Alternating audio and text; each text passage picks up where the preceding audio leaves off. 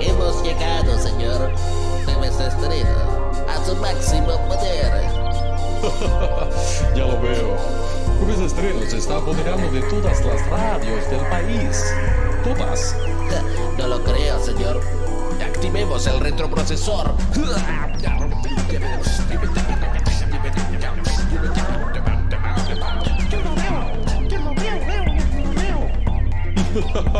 Es muy bueno, Skips.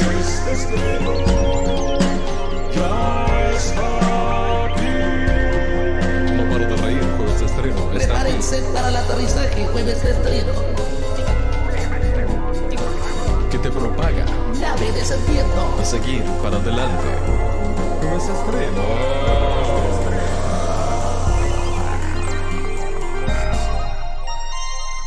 Bienvenidos, muy bienvenidos a Jueves de Estreno, gente. Vamos, otro programa más. Llegamos al programa número 21 ya, increíble. Quien les habla aquí el señor Chernobyl y hoy tenemos un invitado muy especial, por lo menos para mí. Yo soy una persona que posta que admiro lo que haces, me parece un capo total. Y acá está el señor Nicolás Gat. Bienvenido. Buenas, ¿qué tal? Muchas gracias por invitarme. Este, bueno, gracias por lo especial. Me, me- me alegra, me llena de, de alegría que, que te, que- que te guste lo que hago, lo que hacemos. Este, así que, bueno, encantado de estar acá. ¿Cómo, yo no sé cómo describir, ¿qué, qué- qué serías vos? ¿Un, un, eh, creador de contenidos? Eh, ¿Cómo, cómo te, te definirías? Eh, mm, yo creo que ante, ante nada creo que soy un fan. Soy un fan igual que cualquier otro, igual que vos, igual que, igual que cualquiera. O sea, Un creo fan que- más. Creo que lo que me define más que nada es eso. O sea, me gusta, mm, tengo pasión por un montón de cosas que, que me motivan a hacer, a hacer otras cosas. Que, que salen de ahí, digamos, salen de eso. Entonces, este, sí, sí, po- podemos decir que soy creador de contenido, pues sí, supongo que, creo contenido, eh, que, no, que no se limita a un solo, a un solo medio o canal. Eh, así que sí, podemos decir que sí, digamos, hago podcast, hago a veces canal de YouTube, a veces, bueno, escribo también, este, este, sea reseñas o, bueno, guiones. Así que nada, básicamente eso, sí, soy un apasionado, qué sé yo. Un apasionado de- del arte, ¿no? Digamos, del arte, y sobre todo de las historietas, pero el arte en general. El arte en general, ¿no? sí, me gusta mucho.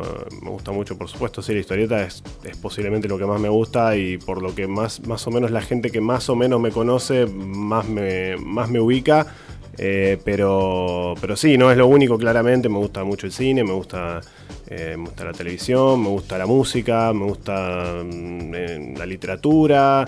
Sí, me gusta de todo. sí. Para que la gente sepa, Nico tiene eh, un canal que, bueno, es, es un podcast también, pero es un canal de YouTube también, que se llama Tierra X, que lo hizo con eh, Javier Paredes. Con el amigo Javi Paredes, sí señor, a quien le mando un gran abrazo siempre. Este, estamos ahora por arrancar la cuarta temporada de Tierra X, efectivamente, el podcast que hacemos eh, con el amigo Paredes, donde hablamos sobre cómics y derivados, digamos, principalmente cómics. Pero hablamos un poco de todo, ahí está. Ahí va la musiquita, qué tema. grande. sí, señor. Este, Para, para que no sepa, Javier Paredes es el Wolverine argentino. Javi Paredes conocido también como, como el Wolverine argentino, ¿no? El, el El Hugh, Hugh Jackman, Jackman. argentino, sí, sí. Eh, Javi, bueno, ya desde hace, desde el año 2003 que viene, eh, bueno, no voy a usar la palabra robando, pero, qué mal. Qué mal. pero viene, viene, con, viene haciendo, bien, haciendo cosplay de, de Wolverine, Wolverine de Hugh Jackman porque tiene un sorprendente parecido facial, ¿no? La Con el verdad que actor sí. Oriundo de, Aust- de Australia. Este, mm, yo lo conocí a Javi en el 2003 justamente en una convención, eh, Fanatics creo que era. Mm. Eh, él estaba, bueno, estaba con el, con el cosplay, pues se había puesto una campera y qué sé yo. Y el Eh, cigarro claro, y ahí, todo el mundo el está- habano. que todo el mundo estaba sorprendido de lo parecido que era. Y yo estaba Claro. haciendo cosplay de Cyclops en ese momento, también un cosplay medio, medio cualquier cosa. Pero, y así nos conocimos, ahí pegamos buena onda y bueno, al día de hoy somos amigos y hacemos juntos el, el programa porque bueno, Javi, e si bien todo el mundo lo tiene asociado a Wolverine por, por, por- por cuestiones obvias, eh, es un gran fanático de, de la historieta en general. Eh, de hecho, Wolverine no es su personaje favorito, como mucha gente puede, Claro. puede llegar a pensar, si bien por supuesto tiene, tiene una relación entrañable por, bueno, por, lo que representa, ¿no? Para Sí, él. sí, sí. Pero, pero es un gran fan de, de- de DC Comics, Claro. le gusta mucho Marvel también, sabe mucho. Y bueno, estamos ya desde hace un tiempo haciendo T-Rex, ahora estamos arrancando, como decía, la cuarta temporada que va, va a arrancar en estos días. No puedo precisar aún qué día específicamente, pero muy pronto sale ya el primer episodio. Básicamente, para que la gente sepa, bueno, lo pueden escuchar en Spotify, ¿no? Ahora Lo pueden poco. escuchar, ahora está en Spotify. Está en los últimos 15 episodios, creo que es, que Mm. te, que te habilita Spotify. Vamos a ver si podemos poner todos. Eh, pero en Spotify están, sí, por lo pronto los últimos 15. eh, Mm. Y también, si no, en Evox, evox.com. Sí, yo estuve escuchando un poquito de ahí. Ahí está, ahí está todo. Que me digo que esto te voy a decir, ¿eh? La otra vez lo estuve escuchando y, y al principio no pude porque me di cuenta que me lo estaba bloqueando el, el, ad, el adblock, ¿viste? Ah, mirá. Lo, lo estaba, me estaba como bloqueando el coso y no me lo dejaba reproducir. Ah, mirá, la Tuve que primera vez que lo- desactivarlo y ahí lo pude escuchar. Ah, mira, no sabía. Bueno, eh, estamos viendo de ampliar un poco, ampliar un poco la- las posibilidades, los canales para Sí, que sí. la gente lo pueda escuchar, porque a veces sí, nos dicen, y no tengo la aplicación, qué sé yo, igual la verdad que no es muy complicado, o sea, bajar la aplicación, No, pero a ver, obvio, hay gente obvio, que capaz obvio. no puede, Sí, sí. eh, no sé, no, me dice, tengo el teléfono lleno, o que sé yo, bueno, lo puedes escuchar en la computadora, pero vamos a ver de, de- de El tratar Spotify de... está, está más copado porque Está- toda en la Spotify, lo claro, usa. en Spotify la verdad que es, más- es más práctico y bueno, vamos a ver si podemos ampliar un poco también los canales para que lo puedan escuchar por otro lado también. Así que bueno, si, si les interesa la historieta y sus derivados, pueden eh, ir a buscar Tierra X eh, y escuchar algunos de los programas. Tenemos algunos programas, algunos programas que, salieron medianamente bien. Eh, básicamente, para que sepan, los podcasts son como jueves de estreno, pero más serio. Yo lo estuve escuchando. Es más serio y es eh, todo el, el capítulo básicamente gira alrededor de un tema, ¿no? Claro, hacen así. claro, sí, sí. sí. Yo no sé, no sé la parte, no sé si decir que es más serio, pero Yo lo escuché y es más serio, sí, sí, Este- claramente sí. Nosotros son- nos cagamos risa, boludeamos. Este, a veces hacemos y algunos informes, no, pero. bueno, nosotros la pasamos bien, también tratamos de hablar un poco, de, de contar un poco de. Obviamente, uno trata de contar un poco lo que es el dato duro, de, de- de- de compartir con la gente, sobre todo la gente que le gusta, porque no.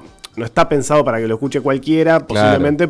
Te iba a decir pero eso. si tenés un interés, creo que estamos lo hacemos lo más abierto posible para el que tiene un interés para escuchar, para conocer cosas nuevas, pueda, eh, viste, de golpe mm, podemos dar recomendaciones y Sí, sí. contar un poco, hablamos siempre un poco de, lo que es el dato duro, la historia, eh, qué sé yo, datos de números, ese tipo de cosas, pero bueno, también tratamos de ponerle un poco de una impronta personal y hablar un poco desde la experiencia, ¿no? De lo que, sí. de lo que hace la experiencia de la lectura de cada uno, ¿no? Esa cosa que yo le puedo aportar que eh, tal vez a otro no se le ocurre o se le ocurre de otra manera, ¿no? Entonces, no es solo el hecho de decir, lee esto porque está bueno, sino lee esto porque para mí tiene esto, esto y esto. Obviamente. Eh, yo te iba a decir, eh, acá del programa, el, el comiquero soy yo, Ah, bien, digamos, de, acá del programa. Pero igual yo, al lado tuyo, creo que soy el 5% de lo que sos vos de sabiduría de cómic porque te escuché y yo ni en pedo leí tantas cosas. Yo te, te digo la verdad, yo con el cómic arranqué tarde, Mm. no, no arranqué desde chico. Claro, y bueno, Eh, yo, yo llevo, eh, aprendí a leer con leyendo Claro, cómics, básicamente. Claro, así no, yo, yo arranqué tarde, arranqué como a los 25, bueno, una cosa Claro. así, retarde. Porque pasa, te digo la verdad, a mí lo que me pasó, eh, yo por ahí, va, no sé cómo habrás arrancado vos, pero yo nunca tuve, eh, digamos, a alguien, Mm. a, a alguien del, del palo, de, los cómics que me guíe. Yo Claro. no tenía nadie, o sea, no sabía nada, de nada. Y hubo una vez nomás, cuando era chico, que dije, che, me llama la atención esto, a ver, y me compré un, un cómic que encontré ahí de Spawn y, y otro de Spider-Man. Que encontré ahí en un lugar, no sé. Y, y era el número, no sé, 45 y el número 34, ¿no? ni idea. Claro, No tenía- yo no tenía ni idea de nada, ¿entendés? Entonces lo agarré, me puse a leer y no entendía nada. Digo, ¿qué es, qué, qué es esto? ¿Qué? Claro, no tenía nada, no había, o sea, internet, no.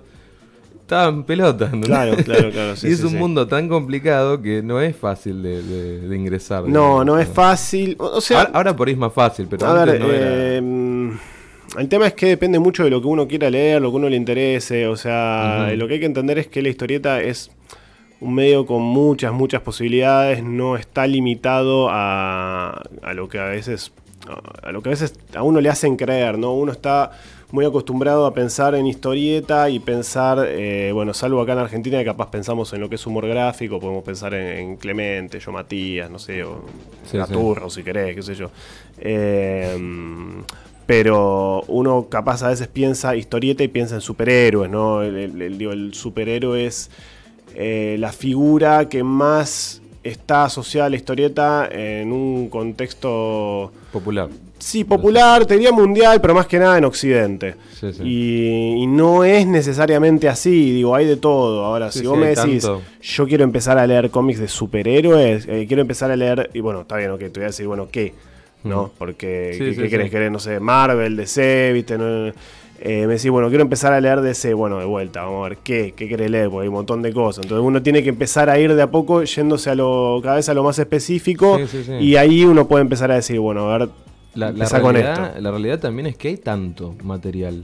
Hay demasiado, Hay sí, sí, tanto hay es como que no. no- Hay demasiado, hay demasiado material, o sea, hay mucho material que realmente vale la pena y hay mucho material que capaz no, que no tanto. tanto. Pero hay muchas cosas buenas, hay muchas Hay muchas cosas buenas. Lo que pasa es que lo, lo que tenés es que tenés muchas cosas que tienen este mucho marketing, digamos. Tienen, eh, a ver, es mm, que, que por lo general, bueno, son obras que están buenas para arrancar porque eh, es como que universalmente son aclamadas, entonces es como que vas a lo seguro, ¿no? Entonces si más o sí. menos mm, le querés encajar a alguien que tiene determinadas inclinaciones intelectuales, eh, un cómic para que diga, ah, mira, los cómics están buenos, y bueno, a ver, mira, toma, lee Watchmen. Claro. Y sabes que es muy difícil que no le guste, ¿me entendés? Entonces, eso- esos son, como los clásicos de, de- de- del, del Eso, cómic. eso- eso está bueno, porque Watchmen es como, como el, el ancho de espada, ¿viste? Como que alguien Claro. te dice, ah, es para bobitos, eso, decís, a ver, para. Claro. Sacás Watchmen diciendo, Watchmen a es- ver, si esto es te un- parece para bobitos, Claro, eh, bueno. estamos mal. El tema es que después, bueno, tiene que ver, hay que ver que en cada caso qué le, le interesa después a cada uno, porque Obvio, después obvio. decís, bueno, quiero más como esto, y bueno, no hay, porque Watchmen hay uno solo. Eh, pero tenés otras cosas que están buenas por otros motivos. Sí, y, sí, sí. y lo que pasa es que tenés de golpe todas estas obras que son hiper conocidas, que trascendieron a los medios, que, que viste que mal que mal es como que no te digo todo el mundo, pero la mayoría de la gente la conoce, la mayoría que tiene medianamente una inclinación a este tipo de cosas la conoce, lo escuchó hablar, lo escuchó mencionar alguna vez. Sí. Y después tenés las cosas que son un poco más oscuras, ¿no? Están un poco más escondidas. Y ahí creo que es cuando se empieza a poner más complicado el asunto, porque mm, ahí, ahí es como que sí, pará, y acá sí que leo. Sí, ¿Dónde sí. empiezo? ¿Me leo todo No, o pero no aparte, leo todo? aparte, o sea, eh, vos sos un, un pibe, ¿no? Que no sabe de cómics. Y vos qué sabes ponerle de libros, ¿no? Y vos sabes que un libro, no sé, ti- tiene una estructura simple de leer, no sé, tenés un, un libro que es este y ya está, y termina, un capítulo, qué sé yo. Pero toda esa, toda esa fragmentación que tienen los cómics es algo que al principio no lo entendés, pues no hay nada que es así. ¿Entendés? Eh, esa sí. cosa de, de los issues, de, de esto, de varios arcos argumentales, del multiverso, de la relación, del, del- de lo que es correlativo, del universo paralelo. ¡Qué un quilombo! Sí, si sí, nadie te dice eh, nada. Tiene todo eso que vos mencionás y después, particularmente el cómic de superhéroes, lo que es el. las- Claro, el de, superhéroes estoy diciendo. No, y particularmente el cómic de superhéroes, lo que es el, el, el ongoing, la serie ongoing, la serie que, eh, Que no sigue, que sigue sucediendo, que no, Sí, claro, sí, que, no, sí, sí, que sí. no termina nunca. Es raro para alguien que no, no sabe cómo explicarle. eso, Claro, ¿no? pero ¿qué tiene? Tiene esta cosa que por lo general no tiene ningún otro medio, o casi ningún otro medio, Eso es verdad. que sí, es sí. esta cosa de la simultaneidad constante, o sea, de- del presente constante. Sí, sí, de- Que siempre tiene la misma edad. Que, Eh, sí, no, no solo eso, no solo eso, que eso, bueno, eso con el correr del tiempo un poquitito se ha ido torciendo, un doblando. poquito envejecen. Eh, claro, pero mm, no, está esta cosa de que, de que siempre está en presente y nunca se termina de, de, mm, de- de generar un desenlace Ah, en la historia de los personajes. Entonces, Es verdad. la historieta de superhéroes es como que Nunca está en un- termina. está en un, en esto presente, en un presente constante, igual que nuestra vida, ¿no? Vos, vos tu vida la Claro. experimentás siempre en un presente. Sabés que algún día te vas a morir, pero te vas a enterar el día que te mueras y después Claro. ya no hay más nada. O bueno, depende de lo que creas. Pero, pero el, el- el superhéroe es como que es, es eso lo que tiene. Está en un presente constante con vos. No, está Sí, como- sí. Y, y nunca vas a llegar a esa, a esa instancia final, salvo que no sé, que bueno, que DC y Marvel digan, bueno, se terminó acá, cerramos, quebramos, y- pero bueno, por el No, momento. Creo porque es la naturaleza del, es la naturaleza del. del- Eh, sí, sí, a ver, digo, en- Vos, vos lo hablaste en el, el video justamente eso. Sí, sí, sí. Estamos en tocando el tema ese que- En el video que hicimos para Tierra X, que Sí, hice para Tierra X, de, sí, sobre, justamente sobre el final de la. sobre, lo- sobre el final, justamente. sobre el final de los superhéroes. Sí, este. es- Pero bueno, está esta Eh, cosa de que, de que siempre sigue, ¿no? Y entonces, para alguien que no lee o para alguien que quiere empezar a leer Es esto. raro comprender ese concepto. Es un concepto apabullante, Sí, porque sí, yo sí, quiero empezar a leer, eh, no sé, Spider-Man desde el comienzo, Y y, no. y si quiero leerlo del comienzo me tengo que comer 3 millones de historietas, de, las cuales, de las que- cuales sí, 2 millones son un embole, Sí, sí, sí, sí. eh, y encima son cómics que vienen desde 1962, con un montón de, o sea, que atravesaron un montón de cambios culturales, Claro, con que lo no cual tienen nada que ver con capaz, ahora. Claro, yo capaz le doy un pibe a leer un cómic de Spider-Man de 1965 Se aburre, sí, y sí. se quiere matar, ¿me entendés? No entiendo por qué, por qué- porque no hay, no hay teléfonos celulares, porque las convenciones son otras. Los dibujos por ahí no son tan, tan Los dibujos- eh, intensos como eran. Los dibujos, ahora, eh, ponele. digo, los dibujos son una maravilla, pero capaz que alguien que está acostumbrado a una estética más moderna eh, no, no le gusta. Mm. Eh, mismo lo- el- el- la cantidad de texto que te encontrás, o sea, la narrativa es mucho más comprimida. Sí, sí. Eh, entre viñeta y viñeta, en, en una- en un cómic de 1965, 1970, no tenés la el mismo paso del tiempo entre una viñeta y la otra que ahora. Ahora es mucho más cinematográfico, ahora es mucho más descomprimido, ahora, eh, ahora es más como, es medio como una, como una película dibujada. En ese momento la historieta tenía otras convenciones, mucho texto, mucha descripción, mucho de... Y entonces el, el hombre araña se dirige Mucho el a- narrador, claro, el narrador. al puente de Brooklyn y lo ves al tipo columpiándose Sí, sí. hacia el puente de Brooklyn, ¿me entendés? Claro, mucho narrador, eso hoy no existe, el narrador hoy no existe. Y que el eh, narrador es algo bastante, mm, como se dice, eh, recheto esto, pero lazy, no, no sé cómo se dice. eh, sí, o un vago, recurso, o claro, un, re- holgazán. un Eh, recurso vago eh, narrativo, digamos, porque Eh, lo podés mostrar en vez de, de- de decir. Sí, también es como que está considerado algo medio pavo, medio anticuado, o sea, lo mismo que los globos Claro. de pensamiento. Hoy, hoy no se usan más globos de pensamiento porque es como que se interpreta como algo medio, medio anticuado, como que queda medio tonto. La realidad es que también se, con, el- viste cómo es esto, todo vuelve. Sí, Eh, Y con a medida que va evolucionando el medio, como cualquier otro, se va reinterpretando, se van revalorizando algunas cosas que antes se habían perdido eh, y se vuelven a usar y capaz que se vuelven a usar de forma, de forma astuta y, de- y te- que te hace pensar, para esto todavía se puede, esto todavía sirve. Eh, y se le puede dar capaz una, una estética, capaz que estás buscando dar- darle una estética retro al cómic eh, y podés usarlo de una forma que no, que no quede tonto realmente, ¿no? Es como Sí, que uno sí. lo asocia con, con eso, es como que uno, uno tiene un poco de vergüenza a veces, pareciera como que el, el adulto que creció es como que necesita que un poco el medio, el cómic, ¿no? En este caso, y sus personajes crezcan con uno, es como que no le, no le permite a- al cómic no avanzar si uno avanzó, o sea, si yo avancé, vos también tenés que avanzar, tenés que eh, volverte más complejo, tenés que volverte más oscuro, tenés que volverte. Nada, es como, como le pasa a uno en la vida. Sí, sí, sí, y a veces. Para que se refleje, claro. Claro, a veces está bien, a veces es interesante, y a veces no, a veces no, parece que no es lo que hay que pedirle, a veces hay que dejar que el medio sea el medio y no exigirle que sea, que sea como nosotros, sino permitirle que sea algo distinto, que, que influya de forma positiva en nuestra vida en lugar, en lugar de eh, forzarlo a recibir nuestra influencia negativa. ¿Me entendés? Sí, sí, sí. Este, entonces, pero bueno, no, eso por supuesto depende de cada uno y si hay, hay gente a la que le gusta leer, a mí me gusta mucho leer, a mí me gusta la historieta, yo creo que hay mucho, mm, hay, hay historias muy buenas en, en lo que es, eh, no sé, la edad de plata, que es lo que diríamos, lo que se comprende entre los 50 y los años 70 y poco, más que nada los años 60. Eh, muy buenas historias, muy buenas ideas. Y a mí me gusta leer ese tipo de cosas. Me gusta leer un cómic de los Cuatro Fantásticos de 1965. Sí, sí. Hay gente Pero a la no que no. para cualquiera, claro. Hay gente a la que no. Y lo entiendo. Sí, yo lo entiendo. A mí me gusta, yo la paso bien. Me gusta esa cosa medio inocente, esa cosa de que los personajes eh, viven situaciones absolutamente absurdas y ridículas. Pero no se hacen cargo, para ellos yo es creo en que serio. porque vos, yo creo que vos como que porque contextualizás tu mente en la época cuando lo lees, me Sí, parece. sí, absolutamente. A mí Como también, que- aparte yo lo veo como un recorte de la época, como un, ese ángulo. como un reflejo cultural de la época. Me parece interesante verlo como eso. Si vos lo ves que- así, te adaptás, ahí es como que Sí, lo podés sí, valorar. sí. sí, sí, sí, pero entiendo que hay gente que necesita otra cosa, hay gente que a la experiencia de la ficción le pide otra cosa, le pide eh, que la ficción esté en sintonía con uno y Sí, uno sí. no quiere hacer el proceso de ponerse en sintonía con, con la ficción. Por eso Claro. hay gente que no puede ver películas de 1960 o 1970 por más que son obras maestras, por más que la realidad es que seguramente sean mejores que la mayoría de las cosas que uno ve ahora en el Sí, cine.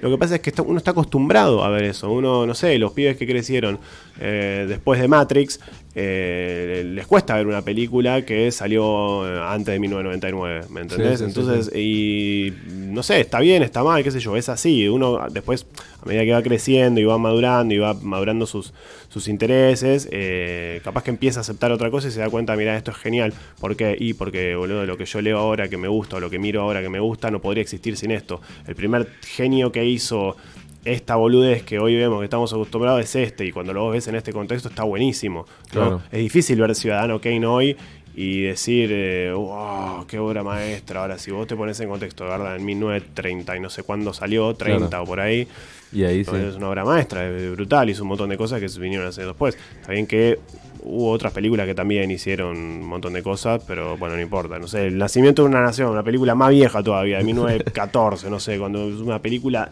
execrable, nefasta, espantosa, que pone a Ku Klux Klan como ¿Cuánto- los héroes. cuánto dura esa película? Y como tres horas, cuatro horas, no Más, sé. ¿no? Sí, no, más no sé, pero entre tres y cuatro horas dura. Es- esa eh, eh, Intolerancia, película de D.W. Griffith, un cineasta que fue clave para la historia del cine, que sin embargo uno lo ve hoy y te querés pegar un tiro porque, porque son inmirables, o sea, son Sí, muy sí. difíciles de ver, son largas, son pesadas, son eh, no tienen eh, no, eh, no tienen sonido, Sí, o sea, no tienen voces.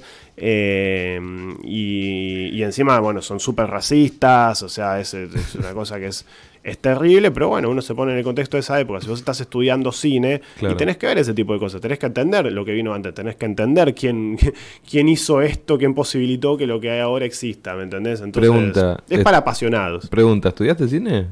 Sí, estudié Porque cine. por, por lo que decís se ve que, que Sí, estudiaste sí, sí. cine. Sí, sí, estudié ¿En dónde estudiaste? Eh, en la Universidad del Cine.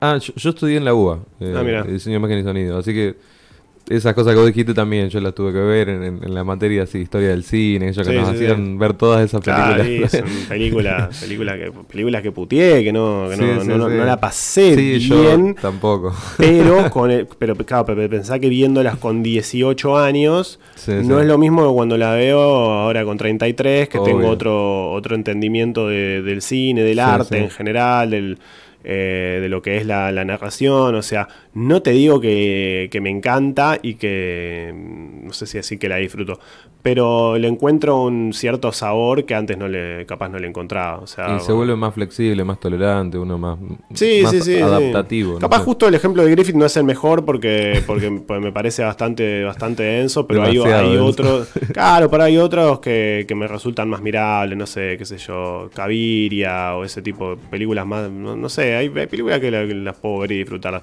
Y con el cómic pasa lo mismo. Me a mí me cuesta ponerle leer cómics de, de- de- del- de la edad de oro, lo que es, digamos, 19tre- 1930, 1940, toda Sí, esa sí. época. A mí me cuesta leer ese tipo de cómics. Y Sobre es- todo cuando, cuando querés leer cómics de superhéroes particularmente, ¿no? El superhéroe, recordemos, eh, nace en eh, 1938, abril, 18 de abril de 1938, con la primera aparición de Superman en Action Comics número 1. Sí. y, y cu- digo, y es un cómic, es particularmente ese, pone, o Detective, Detective Comics número 27 en, en 1939, un año después, que es la primera aparición de Batman, son cómics súper importantes que tienen un montón de reimpresiones, que tal vez alguna vez si vieron la colección de los grandes cómics de Superman, de Batman, qué sé yo, siempre lo vas a ver incluido porque son cómics súper importantes. Creo que hay, si te gusta, lo tenés que leer. O sea, lo tenés que leer. Sí, sí. Y creo que sí, podés leer el primero, podés leer el segundo, decís, ah, mirá qué interesante, de acá viene esto, acá viene lo otro, pero yo te desafío a que te leas Sí, tipo sí, la- la- los todos. 200 primeros cómics de Superman, los pr- primeros 200 cómics de Batman. Yo sí que hay gente que lo hace, ¿eh? yo conozco gente que, que le gusta. A mí me cuesta, a mí me cuesta. O sea, leer tanto te puede doler un par, me resulta interesante desde un punto de vista académico, digamos. ¿no? Claro, eso te iba a decir, sí, Eh, como, como un estudio, digamos. Me resulta súper interesante, son- son- había ideas muy buenas. Eh, pero incluso para mí tiene una narrativa tosca. Sí, eh, sí, los dibujos Los dibujos también son. Si bien hay, tenés adelantados, tenés a, a Jack Cole en Plastic Man, por ejemplo, eso es de lo mejorcito para mí de la, Gol- de la Golden Age. Eso Sí. lo puedo leer más, lo de, lo de Plastic Man, ponele. Eh, Quality Comics, una, editorial extinta hace muchísimos años. Quality- después eh, DC Comics adquiere al personaje de Plastic Man. eh, y está muy bien, era un tipo muy adelantado, con una narrativa muy adelantada a su época, con un arte muy adelantado también. Eh, tenía ideas muy frescas. The Spirit de Will Eisner también tenía. Era un tipo también como muy adelantado. O sea, no por nada tiene la fama que tiene. Salió, la película de, de Spirit. Salió la película de hace Spirit, bastante ya. dirigida nada más y nada menos que por Frank Miller. Frank Miller, un tipo ¿La que No redefine. sí, Frank Miller, un tipo que redefine la historieta durante los 80, ¿no? Frank Miller lo habrán escuchado nombrar tal vez alguna vez de, por ejemplo, obras como El regreso del Caballero de la Noche. Sí, sí. eh, o Ronin. Dark Knight Returns. De Batman. Eh, Ronin, sí, esa ya es más oscura, ya eh, no, no es muy conocida. Ronin es de 1983. De Y Dark bueno, Knight, Dark City, Knight es de obviamente. 1986, Sin City ya de los 90. Eh, el primer gran éxito de Miller, sin embargo, es en el 81 con Daredevil. Daredevil, sí, Daredevil sí. en, en Marvel, que ahí es donde la empieza a romper el tipo. Que, que él primero empezó a dibujar Daredevil, no a escribir. Él empieza a dibujar, claro, empieza a dibujar primero y, y después, Y después eh, tenía, tenía quilombos ahí con el, con el guionista, qué sé yo. Bueno, lo termina rajando la mierda el guionista y él se termina haciendo cargo de todo. Y el tipo pone a Daredevil en el mapa. Pensaba que Daredevil era un personaje de la J, Sí, sí, sí. eh, que tenía muy buenas ideas, era un concepto muy interesante. Este concepto del abogado ciego, que era un superhéroe, bien callejero. eh, tenía esta cosa, ¿no? También en medio de Satoichi, eh, del, del samurái, samurái ciego. Eh, muy interesante, pero con historias muy pobres, con realmente no tenía ningún muy pocos villanos, ningún, ninguno memorable realmente. Eh, Miller agarra, y le- el primero le agarra, le, le roba al Kingpin a Spider-Man, se lo da, se lo da a Daredevil, Sí, hoy sí. por hoy. Y si le preguntas a la gente que lee cómics, te va a decir eh, que Kingpin es un enemigo de Daredevil. ¿eh? Y Se lo sin robó. embargo, era un enemigo de Spider-Man. Eh, si ves la serie de Daredevil, eh, Sí, bueno, sí, sí. ahí lo tenés a Kingpin. Eh, si, no sé, inventa Electra, le da chapa a Bullseye, eh, lo convierte un poco en una cosa de, viste, de samuráis, en samuráis urbanos, no, más ninjas, ninjas urbanos en, Sí, en sí, Nueva sí. York. Esto, esto incluso después posibilita que existan las tortugas ninja, ¿no? Porque, porque Eastman y Laird eran... Está todo relacionado. Está todo relacionado. Entonces, eran muy fans de, de Jack Kirby y de Frank Miller. Entonces, eh, Las Tortugas Ninja era un poco una parodia homenaje a los cómics de Daredevil, entre otros. Ronin, como vos mencionás, es del 83. Este, que es un cómic también de Miller, que tiene mucho. eh, ahí sigue un poco con esta cosa, esta fascinación que tenía con el cómic japonés, ¿no? Con el manga. Sí, sí. Eh, sobre todo el, el manga de Kazuo Koike y Goseki Kojima, que era Lone Wolf and Cub, eh, o el lobo solitario y su cachorro. Sí, sí. Se ven muchas influencias de eso, se ven influencias del, del- del cómic europeo también, ¿no? Porque, porque cómic no es solamente cómic eh, americano, ¿no? A veces uno dice cómic, cómic y piensa en Spider-Man, piensa en X-Men.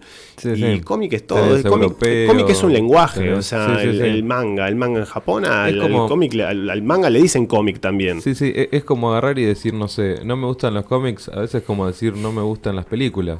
Claro. Porque es como tan genérico, hay, Claro. hay tanto, Sí, hay, sí, hay de sí. tantos géneros que Exacto. algo te tiene que Claro, gustar. el algo- tema es que no encontraste claro. lo que... Si lo no que te gusta el cómic, en todo caso no te gusta leer, capaz. Puede ser que no te guste leer. Pero, pero si te gusta, si te gusta leer historias, te gustan las historias, hay algo en cómic Algo para vas vos. a. Algo hay para vos. Sí, Este, sí. Y bueno.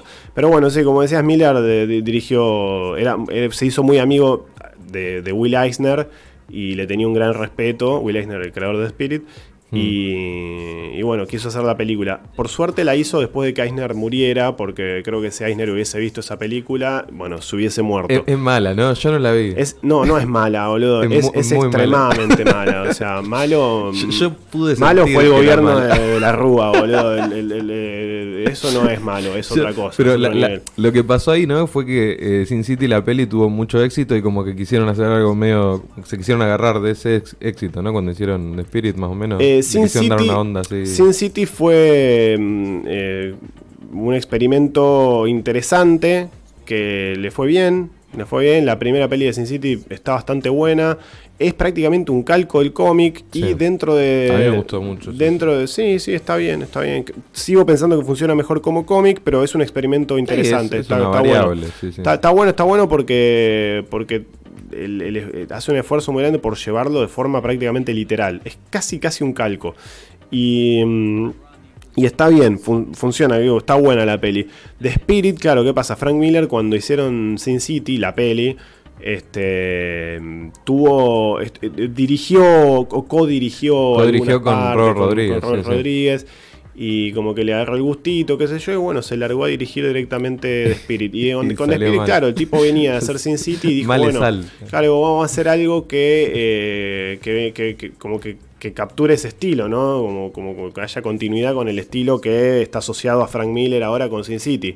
Sí, sí. Que es un estilo que no es propio de The Spirit. Si uno lee los cómics de The Spirit, no tiene nada que ver con eso. No tiene nada que ver. Y uno dice, bueno, que es un The Spirit por Frank Miller, a ver qué hace. Porque Miller, un tipo que revolucionó la historieta, tenía ideas muy buenas, muy frescas, eh, un adelantado, con un montón de temas que tocaba, que estaban muy bien, personajes muy bien definidos. Y lo que hacen The Spirit es abominable, o sea, es realmente un desastre. es, eh, Una mancha. No, está mal, está mal, está mal. Encima con un cast que estaba bien, tenía, tenía buenos actores. Samuel L. Jackson, el- Samuel L. Jackson, que Samuel era, Jackson eh, era- hace de na- nazi negro, hace un nazi negro. Eh, Un bochorno. La verdad, sí, una lástima, una lástima, pero, pero bueno, pasa, ¿no? Y hoy estamos acostumbrados a ver películas inspiradas en cómics todo el tiempo. Y bueno, muchas están buenas y muchas no, no están buenas, ¿viste? Qué sé yo. Bueno, vamos a hacer una cosa. eh, ahora vamos a ir a una tanda, vamos a hacer un corte, pero antes quería decir que después vamos a seguir hablando con Nico y vamos a tratar de darle forma a todo esto, porque la gente que no tiene ni idea de esto debe pensar que él está hablando en otro idioma. No, porque es, es forma, darle demasiado forma, sí. contenido. Mucha información, mucha yo, porque entiendo lo que decís, pero me pongo en el lugar por ahí que alguien que no entiende mucho y como que te vas haciendo un ping pong de acá Sí, allá, sí, sí, allá, sí. y es Les mucho, pido perdón por es mucha información. Les pido perdón, les pido perdón si me voy, si me voy de tema. Pero nada, mi, mi idea después eh, eh, es hacer que la gente, yo lo que quiero es que la gente se anime a leer historietas. Bueno, vamos a hacer el intento. Eso es lo que quiero y quiero eh, como empezar a guiar a, a la gente que no tiene ni idea de, de cómo de cómo encarar, digamos, lo que es la historieta y cómo valorarla y, y sacarse ese prejuicio estúpido de que, de que es para chicos o de que, no sé, eh, viste prejuicio estúpido de, ah, historieta, dibujito, Obvio, obvio, es sí, toda una sí. cagada. Esa, esa cosa hay que ir borrándola porque ya, ya estamos en el 2019 y me parece que es un concepto muy, muy arcaico ese. Totalmente. Eh, bueno, ahora yo quería que escuchemos un temita que se llama Wonder Boy, que es de Tenacious D, que tiene una onda medio, medio ahí eh, superhéroe, medio, medio loco así, eh, y es rockero. Así que espero que te guste, Nico. Dale, vamos a ver. escuchamos Wonder Boy. Somos irreverentes, somos televisión, somos turismo, somos cada vez más parecidos a nosotros. Somos más tú. Unimos habla hispana.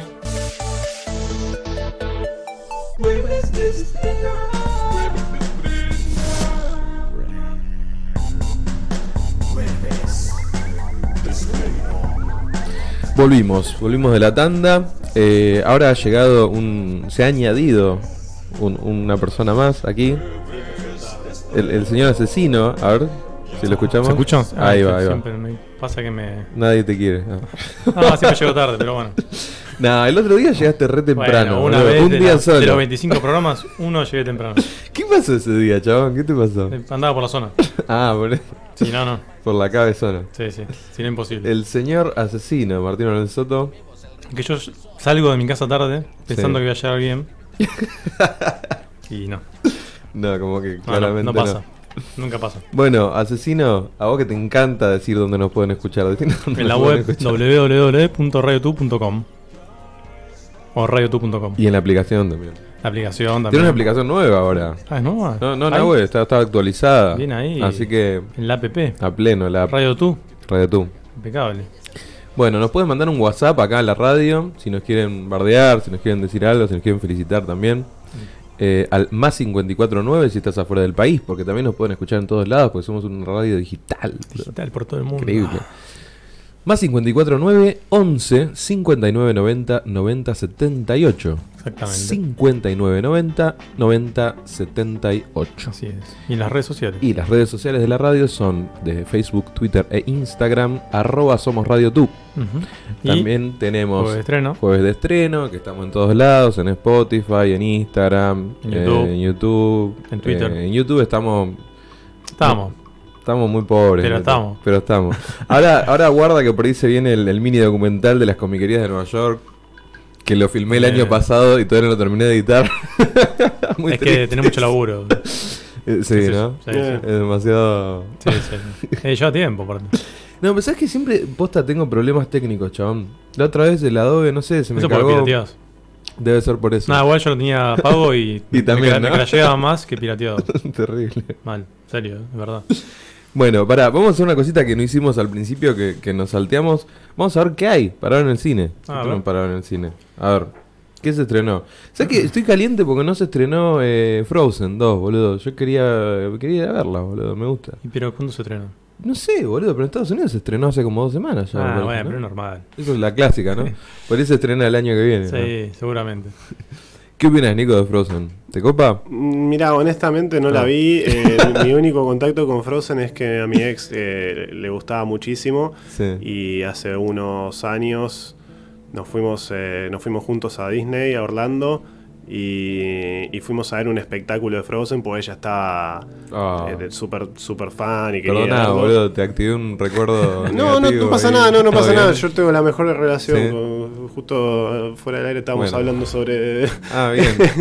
Le mando un gran un saludo grande a Lori. Qué bueno eso, che. Está todo bien. Muy- No, sí, sí, la quiero, la quiero Muy mucho. maduro. Sí, obvio, no, no, está todo bien. No, fui- nos fuimos juntos a, ahí a Disney y fuimos, fuimos a ver el espectáculo de, de Frozen. Re amor, boludo. Sí, re y yo, ese. Ese es todo mi contacto con sea, todo lo que Claro. sé de la historia lo Es sé eso. por el espectáculo que ¿Estuvo vimos bueno? ahí. Eh, sí, está bien, espectáculo de Disney. Ok, ¿viste? va, Los espectáculos de Disney son, o sea, están son, buenos. de, son de Disney. O sea, claro, no falla. Sí, no, no falla, no, no falla. O sea, todo lo Calidad. que sé es eso de Frozen. No, no vi la película, o sea, vi el show que te cuenta la historia de la película y más o menos ponerle que de ahí Las algo. canciones están re lindas. Yo no la vi tampoco, Frozen. ¿eh? Está, está buena, Frozen, a mí me gusta. Y, a ver, secó la mente con la canción, obvio, que se escuchaba hasta, hasta abajo de la Sí, silla. la, ca- la canción no, no me gustó, pero bueno. Bueno, a mí me gustó, pero. Esa canción, capaz que tiene otras. Después, cuando empezó a, a secar, es como que, bueno, sí, secó, como soy Child of Mine, viste, todos esos temas que te recontra secan. Sí, Stairway sí. to Heaven, bueno. Eh, nada, en fin. No se estrenó todavía Frozen Bueno. 2. Igual escuché que es medio verga, que es mejor la primera. Así que eso me la bajó un poco. Pero, ¿qué más podés hacer? No la vi la primera, Te- pero ¿qué te- más podés hacer? Te tiro, no, parecía que iban a hacer una cosa media eh, piola, pero, Pero no. Pero, pero no. Che, no, eh, te tiro un dato interesante de Frozen 2. eh, la actriz esta, bueno, se me fue el nombre ahora, pero la que actúa en Westworld. eh, ¿La rubia? La rubia. Sí, no sé cómo yo. Eh, ¿Te acordás, Nico? Eh, Westworld la viste, yo creo que la, no la vi, no. vi la primera, la mitad de la primera temporada vi. Sí. De la Eh, novia de ¿te Marilyn ¿Te acordás la, la- el nombre de la actriz, la, la rubia? La que hace de. No me puedo acordar ni la cara. O sea, Oh. ¿No es la novia de Marilyn Manson? No, ¿No? ¿No fue novia de Marilyn Manson? posta, no, Sí, no, no- parece sí, ¿eh? no lo tenía. Sí, sí. Qué loco. Bueno, nada, la, la cuestión es que la actriz esta que es regrosa hace, hace de la madre de, de Elsa y de mm, La voz. Y, la, y de la otra piba, que ahora se me fue el nombre. Ana y Elsa, ahí está. Eh, hace de la madre, sí, bueno, sí, la voz, obviamente, y, y Ajá. hace un par de canciones ahí. Tiene una voz re zarpada. Mirá. Es una, esa mina es re buena actriz, boludo. Sí, la verdad que sí. Es muy una bestia, boludo. Sí, sí, sí. Una bestia total. Bueno, ¿qué tenemos para ver? A ver, una, una verga todas las películas. Todas una No puede ser así. Cagada. Alguna tiene que ser buena. No, ninguna. Ahora, ahora vas a ver. Eh, Los Ángeles de Charlie. Bueno, Sé que no le fue muy bien, la verdad que no, No, no no fue me bien. podía interesar menos. O sea, no, No. me.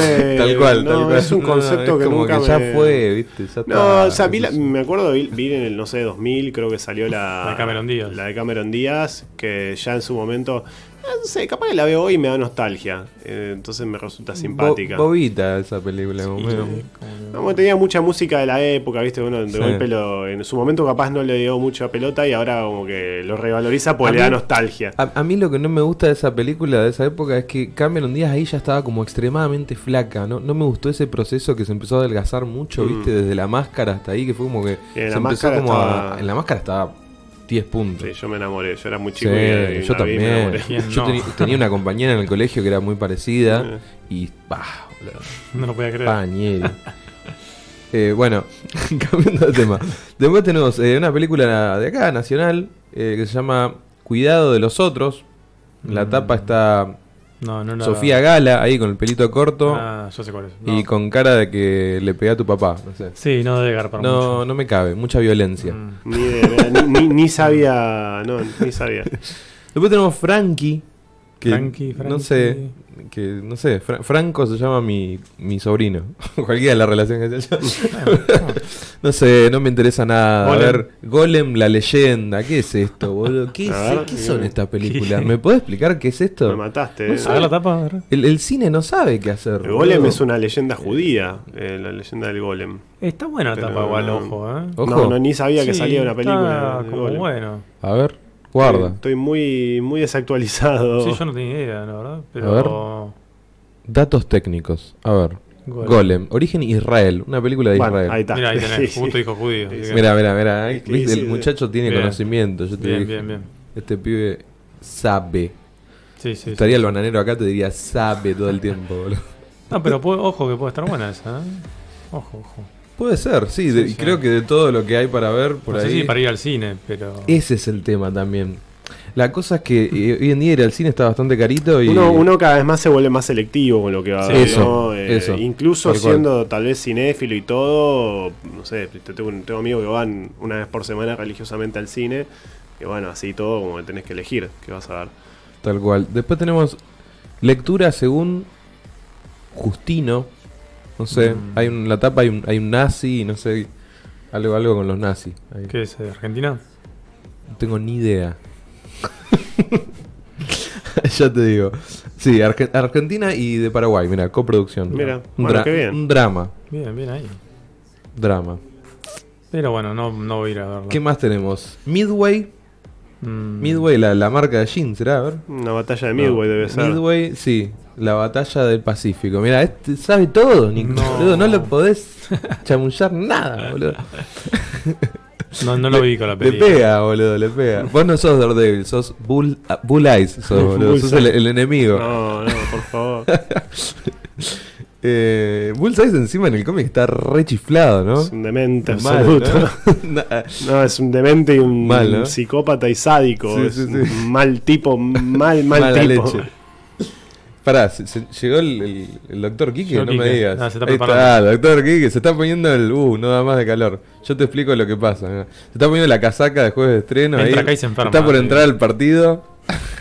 Ah, la trajo puesta. La, Los botines. Trajo puesta. Trajo puesta. Sí, Ahí, sí, sí. Se la bancó. Yo la traje puesta también. ¿Qué más? ¿Qué más tenemos? ¿Qué más tenemos? Eh, y la última, acá. En, en buenas manos. Epa. Epa, A ver la tapa. Y la tapa eh, no dice mucho. Es un chaboncito con, con un bebé y una minita que tiene un bebé. No sé, boludo. No. Pero un, un embole. De, de verdad que no hay nada No. eh, realmente llamativo o que haya No, la del escuchado. Golem, la, del Golem por ahí es la que Capaz. más. Hay que ver qué le llama la atención a cada uno, ¿no? ¿Qué opinas, Kike? ¿Cómo va, chicos? La de Golems está acá. en el Bars, Acá, si no me equivoco, de este lado, ¿no? La de Golems creo que la pusieron en el Bars. En el Festival de Buenos Aires Rojo Sangre. ¿En el Barça? Bars. Y no sé si hablaron, porque yo los venía escuchando, pero justo acá no, eh, que ayer se estrenó una película también muy importante y que generó... ¿Ayer? Ayer, y que generó cierta polémica. Hay como dos bandos, digamos. Una película ¿Cuál? de un director mala leche. se llama Scorsese. Ah, la, de, Irishman, la de Irishman. que dura tres horas y media, horas y hay gente que dice, uh, es muy larga. Y yo justo hoy. Larga es esta, porque-. Claro, porque escuché el programa desde el principio, acá el señor habló de este, el nacimiento de una nación. Yo justo hoy a la mañana hice una story Por diciendo que en Netflix deberían pasar películas, eh, o sea, debería haber películas de esa duración total, ya que la gente, una de tres horas y media de Scorsese, que parece que está buenísima, la van a ir pausando y viendo de apartes. Pueden ver el nacimiento de una nación o intolerancia de ocho horas pausada, como una serie. Sí, de todas maneras la puedes encontrar en YouTube, así que. Sí, bueno, en ese caso sí, pero me parece que sería una movida interesante. Netflix clásicos, ¿viste? Una cosa así. Sí. Una sugerencia para Netflix. Me voy a sentar. Sentate, sentate, Kikote. ¿Me ¿Hay cerraste la puerta o no? Que no vi. Para que me va a dar tortícolis. Sí, bien. Bien. No, ¿no hay más? Bueno, bienvenido, doctor. Gracias. ¿Está, ¿Está bien? ¿Está cómodo? Sí, estoy cómodo, me da el aire directo en la espalda. Hablale, hablale bien al mic Sí, que no te escucho. Te va a hacer bien en la espalda. Hola. Ahí está. va mejor. Oh, yeah. Oh, sí. Ahí va. Qué bueno que vino acá el señor Nick porque Nico es no- una biblioteca Sí, sí, andante, estuve escuchando chabón. una bocha, si No, no el es- programa se nos es caía. un Estaba capo. vos solo a la mierda. Yo creo que me lleva como 10 años de ventaja más o menos de conocimiento, chabón. Igual No, no. Midway, eh, se, ve que te falta jugar no solo al Counter Strike, le falta jugar, sino al Battlefield 1942 mínimo. Hoy, hablamos de ¿Cómo eso. el counter? ¿Cómo vas a barrer el Counter? El counter amigo? es re cabeza, boludo. Qué cabeza, dale. vos sos cabeza. Yo también soy re cabeza. Che, pará, no, pará. Es que- muy de, muy de ciber de. Claro. de principio. Estaba tres horas de mi vida. eh, A mí-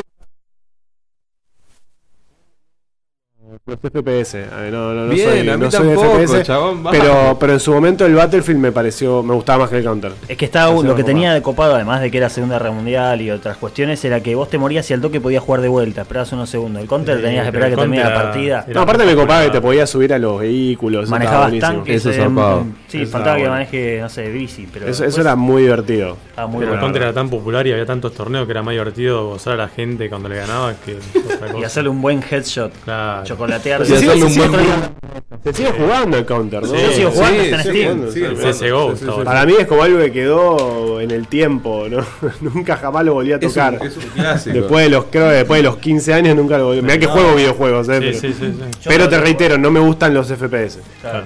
No, no, yo he jugado al. Counter, al Battlefield, al GTA Vice City, al San Andreas, al Need for Speed, Need for Speed Uh. Todos los juegos jugó eso. De, de esa época que iba al ciber, lo sigo jugando hoy en día. Por suerte, tengo esa. Bueno, suerte. estamos haciendo un vivo ahí en, en el Instagram, si nos quieren ver. ¿Por qué estamos haciendo un vivo? Porque, porque tengo ganas, Vamos, porque se me eh, porque canta. sos el señor Ahí está, ahí está Nico, ahí está el doctor, ahí está el No, asesino no, y no. acá estoy yo. No tiene. No, eh, horizontal. Eh, así, nada, nada, va a quedar. No, no, desgraciadamente Lo Instagram van a ver ustedes dos, mirá, ahí está. Bueno. Le vamos a hacer un efecto de un corazoncito ahí. Ahí va. Mm, no. El asesino se puso cariñoso. No. Bueno, gente, vamos a, a darle arranque a la charla. A ver. Eh, por ejemplo, acá, acá tenemos aquí que, que no. Justamente es una persona que no lee cómics. No, no lees cómics. No leo cómics. No, no leo muchos cómics por una cuestión de tiempo y de dinero, la verdad, porque me gustan. Me comprado, tuve una temporada donde me he bueno, comprado cómics. bueno, pará, eso, eso es un tema muy, Y- muy Y interesante. ponerme a ver cómics en el celular o en la compu es un embole. Yo quiero lo físico. Eso- y realmente no los puedo comprar, si no, Eso, re bien. Eso es un tema muy interesante también. Es por una cuestión, por la gente por ahí que no lee cómics. El tema también es de que los cómics son muy caros. Bueno, creo que es un, tema, es un caro. tema por el que mucha gente no hace muchas cosas, en definitiva. O sea, Sí. la historieta Eh, es como cierto. que es una más de ellas. Es Eh, Eso es verdad, sí, lo sí, sí. cierto es que es verdad que es un poco un, un vicio caro. Si Es se quiere. caro, sí, sí. No es eh, barato.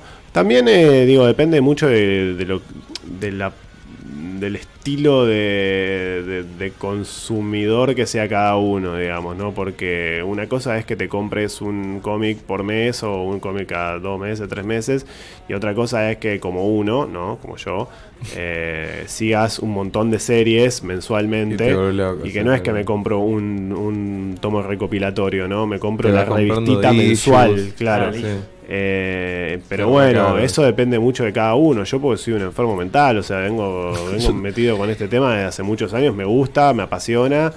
Este, y bueno, pero pero ¿a qué le está, le está pasando? Perdón. me pases el celular. Perdón, perdón, a entendí- que mientras querías habla, comida. porque vernos a nosotros, eh, escucharlo, no tiene mucho sentido. está bueno, Vamos a ¿no? girar la cámara. Ahí va. Este, Ahí está, voy a hacer de camarógrafo. No, no me, no no Un poquito. me, me inhibe un poco. Eh, pero bueno, no, es, es un po- pasa un poco eso, ¿no? Cuando uno, cuando uno le gusta, va e invierte. Cuando uno no sabe mucho y cuando encima tiene que estar cuidando el bolsillo, tiene que pensar muy bien en lo que va a invertir. Tiene que pensar muy bien si va a gastarse, no sé, mil pesos en un libro o si los va a usar para salir con su novia. Entonces, de- es entendible. Totalmente. Yo yo creo que para eso uno tiene que, que recurrir de golpe al que, al que ya. No quiero decir yo, ¿no? Yo, porque bueno, yo tengo, sí, pues yo leo mucho, entonces si a mí venís y me decís, che, mira, tengo ganas de leer algo, bueno, te voy a decir, y mira, mira, evita esto, evita esto. Digo, ¿por qué es útil la gente como yo? Porque somos un filtro, básicamente. Claro, O sea, a claro. Te venís a- fumaste todo vos para que no se lo tengan Claro, que fumar yo, los yo demás. leo la Claro. mierda para que no la tengan que leer ustedes, básicamente. Gran trabajo. Este, entonces, este es trabajo muy ingrato, pero bueno, este. No, pero te entiendo lo que decís, que el cómic yo creo que también está diseñado, sobre todo, seguimos hablando ¿no? del cómic americano, ¿no? de los superhéroes. Está diseñado también para que sea esa cosa falopera, ¿no? De, de- de que te van dando de a dosis, de a issues, de... Sí, un poco de- sí, igual hoy por hoy digo, de está a poquito, hoy, por hoy hay una cultura, de- está la cultura de lo que la cultura del TPB, la Sí. cultura del trade paperback, que es la cultura del tomo recopilatorio, ¿no? Sí, sí. Cuando uno leía un cómic en 1960, eh, un No cómic de 22 páginas, te contaba una historia larga que no, no te la leías en dos minutos. Una historia que te tomaba un rato leerla. Sí, sí. Hoy lees eh, un cómic de 22 páginas y lo lees en 15 minutos. Rapidito. Eh, A esto me refería cuando hablaba de una narrativa descomprimida, ¿no? Hoy, no sé, tenés eh, en una página te cuentan algo que en, no sé, hace 40, 50 años te lo contaban en una viñeta, ¿me entendés? Entonces, Claro. hoy tenés... eh, te- te muestran una secuencia en la que ves, no sé, ves todos los movimientos que hace una persona hasta tirar una pelota y en un cómic de Te lo 1960 te lo te decían Era y entonces solo. tira la pelota. Entonces Claro. por eso digo que hoy es más cinematográfico capaz el cómic. Sí, eso es Eh, hay excepciones, por supuesto, ¿no? Como te decía, también uno se, ve- se van reinterpretando las convenciones de- del cómic. Hay cosas que solamente se pueden hacer en cómic, digo, por eso está Sí. bueno recuperar un poco esa cosa de a ver qué puedo hacer en cómic que no puedo hacer en una película.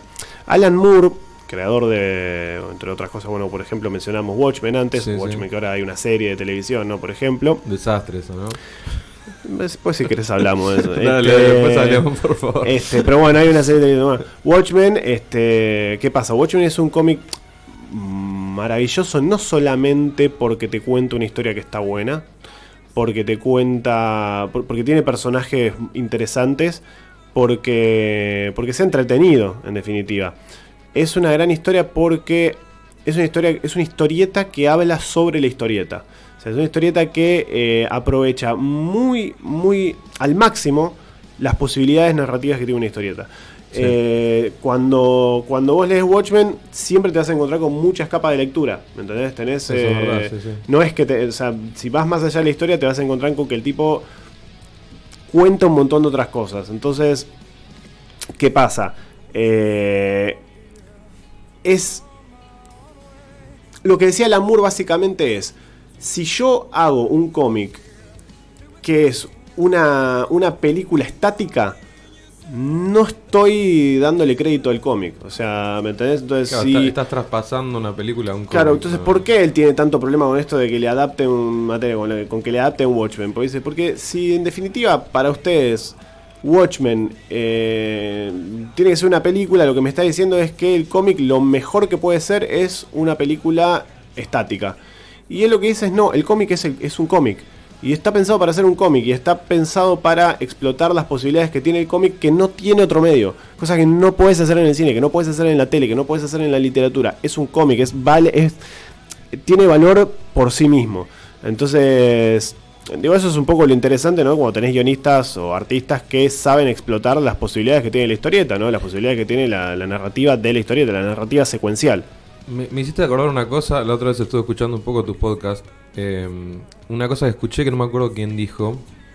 eh, que una cosa interesante del cómic es que vos tenés todo el tiempo explayado delante tuyo. Que si vos mirás para adelante, tenés el, el futuro, mirás para atrás, tenés el pasado. Y te- tenés esa, esa cosa que no lo tenés en ningún otro lado. Claro, sí, De sí, mirá- sí. Mirás para allá y es, o sea, es como En el tenés- último programa fue, sí, sí. Claro, tenés el tiempo como escupido ahí, como, como ve el Doctor Sí, Manhattan, básicamente. claro, bueno, tenés tenés todo, el doc- todo doctor- adelante tuyo. Claro, el Doctor Manhattan es un poco un comentario sobre eso, ¿no? Eh, entre es como un lector de cómics. Es, es el- es un poco una especie de lector de cómic que está dentro de la historia. O sea, es un tipo que.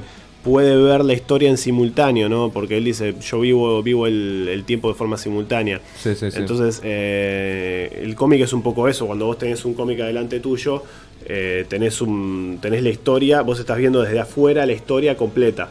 Ahora, después cuando vos te metés, vas a, obviamente la vas a leer en el orden en el que fue, que se supone que la tenés que leer. Sí, sí. Pero, Pero podés rebobinar un toque. Podés volver para atrás, Bien. podés saltar un par de cuadros para atrás, podés ir para Saltar adelante. para adelante también. Y podés saltar para afuera, o sea, podés alejarte, como viste, vamos a hacer un zoom out y ver todo a la vez. O sea, vos ves todo en simultáneo, ves, Es exact- ves todo lo que está pasando al mismo tiempo. Todo lo que pasó y todo lo que va a pasar lo ves al mismo tiempo. Y eso no, Eso no está en ningún otro medio. otro medio. No, eh, ¿y, por, y por qué no? ¿Por qué pasa esto? Vos, claro, eh, obviamente vos cuando pasás la página, y este es uno de los temas que uno tiene que tener en cuenta cuando escribe historieta, eh, vos Ah, tenés que pensar sí. siempre, siempre, poner lo último, más importante es la última viñeta, pero cuando vos das vuelta la página, vos ya ves todo, ¿me entendés? Entonces, Claro.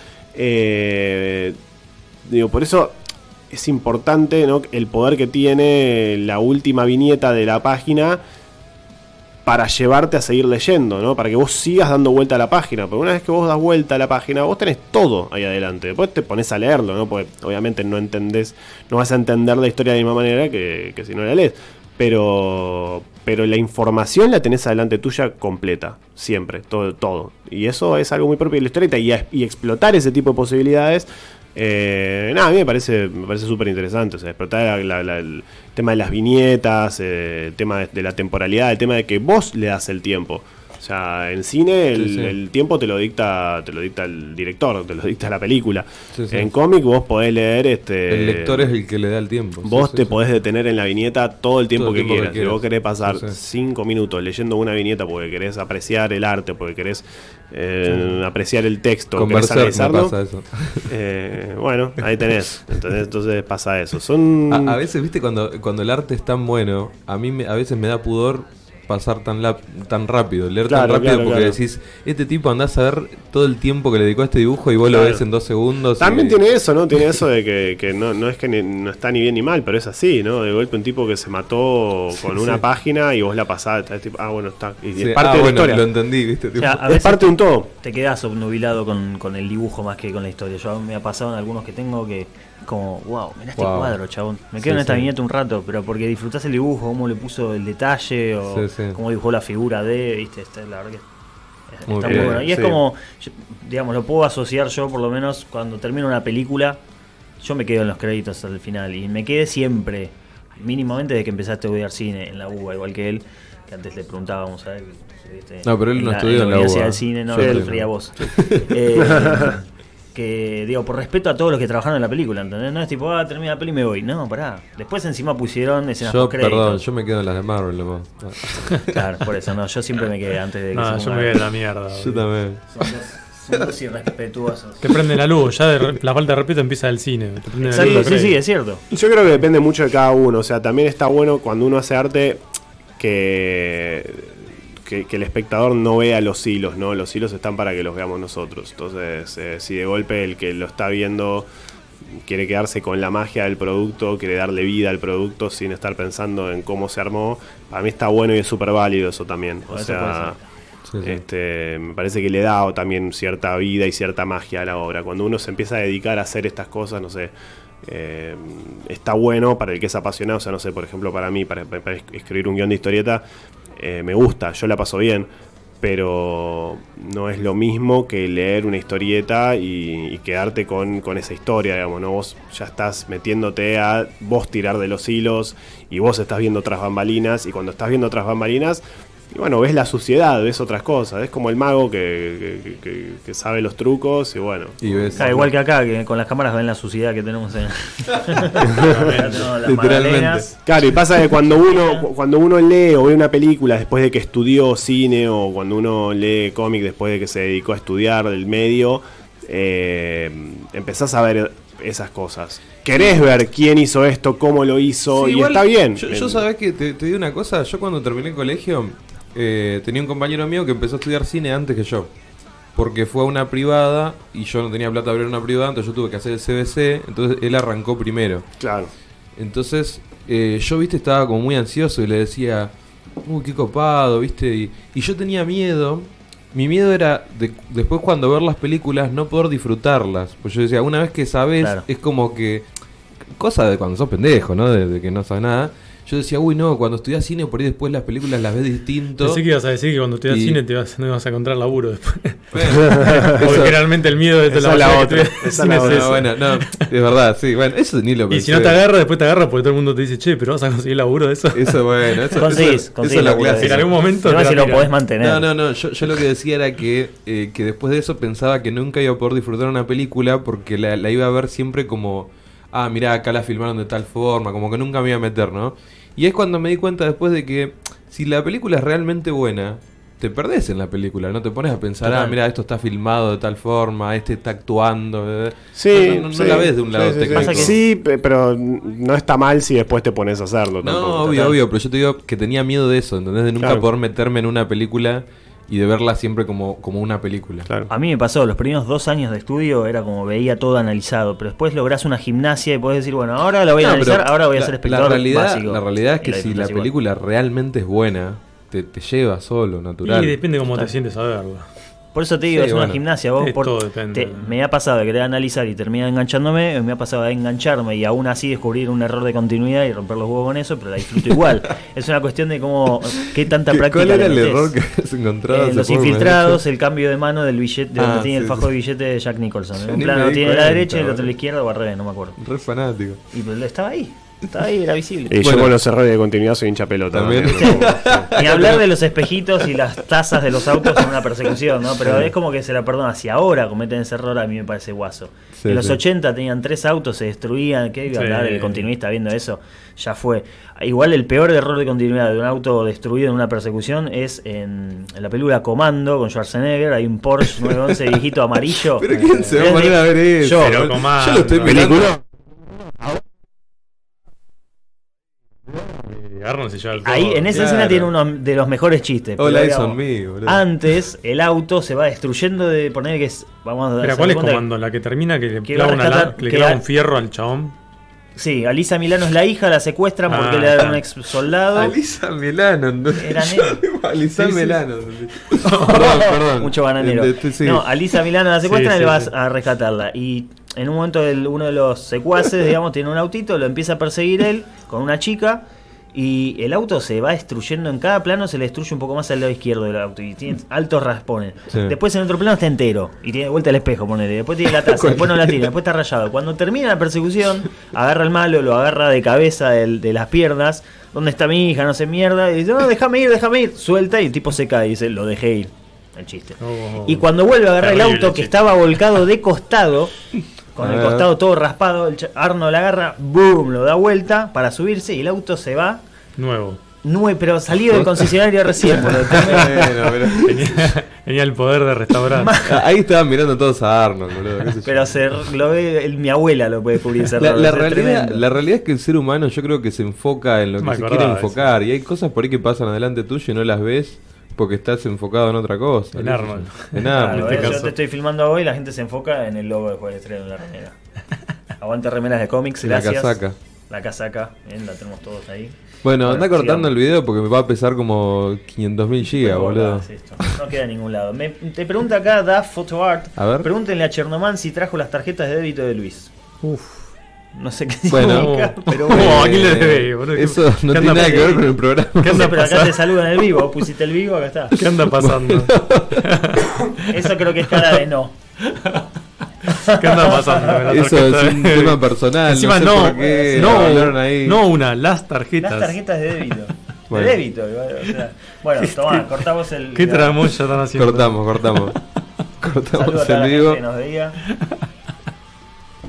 Y bueno, son, cosas que son los problemas del vivo. sos- sos Ahí Chabón dijo, pregúntenle a Quique. Chernoman. Sos terrible, Quique. Vos no, sos, vos no sos Chernobyl, vos sos el señor Chernobyl, así que por ahí era otro. Era otro. Sos terrible, era otro. Vos querías que te puteen, que te manden cosas, bueno, ahí tenés. Ahí tenés, claro. Pero prefiero que me puteen, boludo. bueno, pará. Cortemos.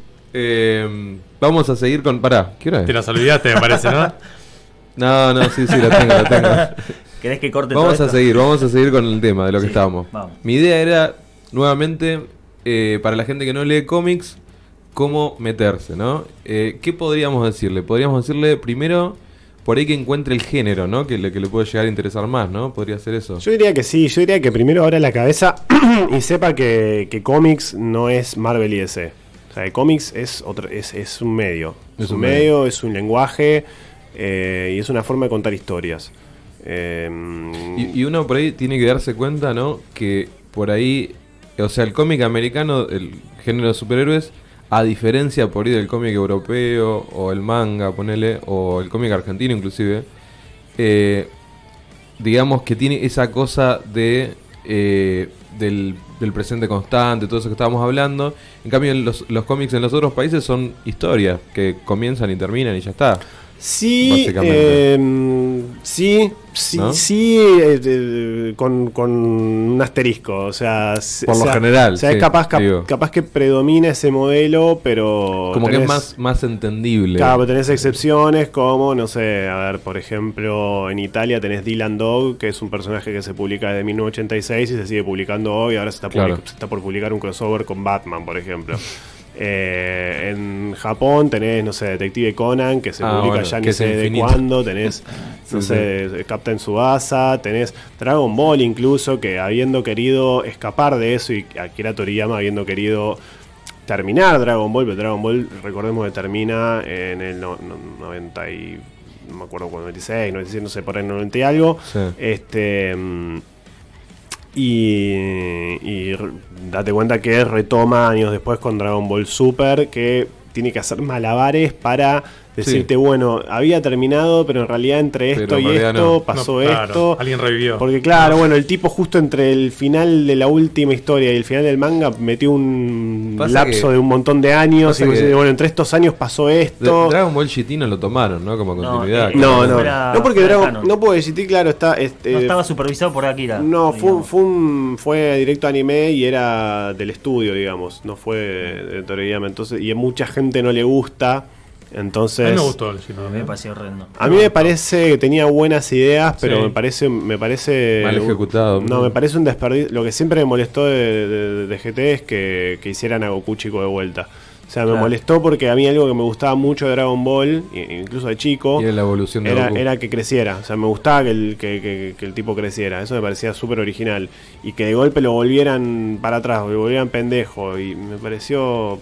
Sí, sí. Era, era A- para una historia, no para todo el, A mí, todo el anime. a mí lo que me acuerdo que una de las cosas que más me chocó de Dragon Ball GT era que Trunks, eh, Trunks viste, Em, digamos, antes de eso, cuando vos lo viste en Dragon Ball Z, ya era re polenta, viste, una bestia era, tipo. Claro. Y ahí era como un pibito re verga, que era una Y volvió- cagada. volvió a ser Dragon Ball. O sea, no Bueno, ayudaba Bueno, pero nada, vos tenés, chabón. igual, igual ahí tengo que. Hay que decir que el Trunks que vos veías en Dragon Ball Z era el que venía del futuro Claro. con otra Ah, historia. es Venía con la historia de los Sí, sí, sí, androides, es de, de- El que de todos- GT era de toda su que- familia muerta, de todos sus Es amigos verdad. muertos. Sí, sí. Que otra línea GT es, el que, era es el, que el- creció el con tranqui, la el mamá, con el papá, con El los amigos. claro.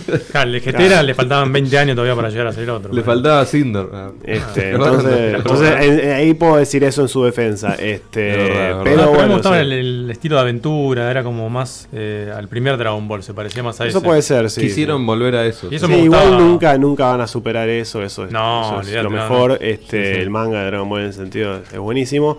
eh, toda esa parte sobre todo. Pero, pero bueno, nada, pasa eso. Pasa que en Japón de golpe tenés esos, esos casos. Pero sí tenés casos de, de- de obras más cerradas. Un caso que, que, que a mí me llama la atención particularmente es por ejemplo el de Evangelion, que en Evangelion nace como un anime, pero, pero Sí, bueno, sí. Tiene, tiene un montón de manga.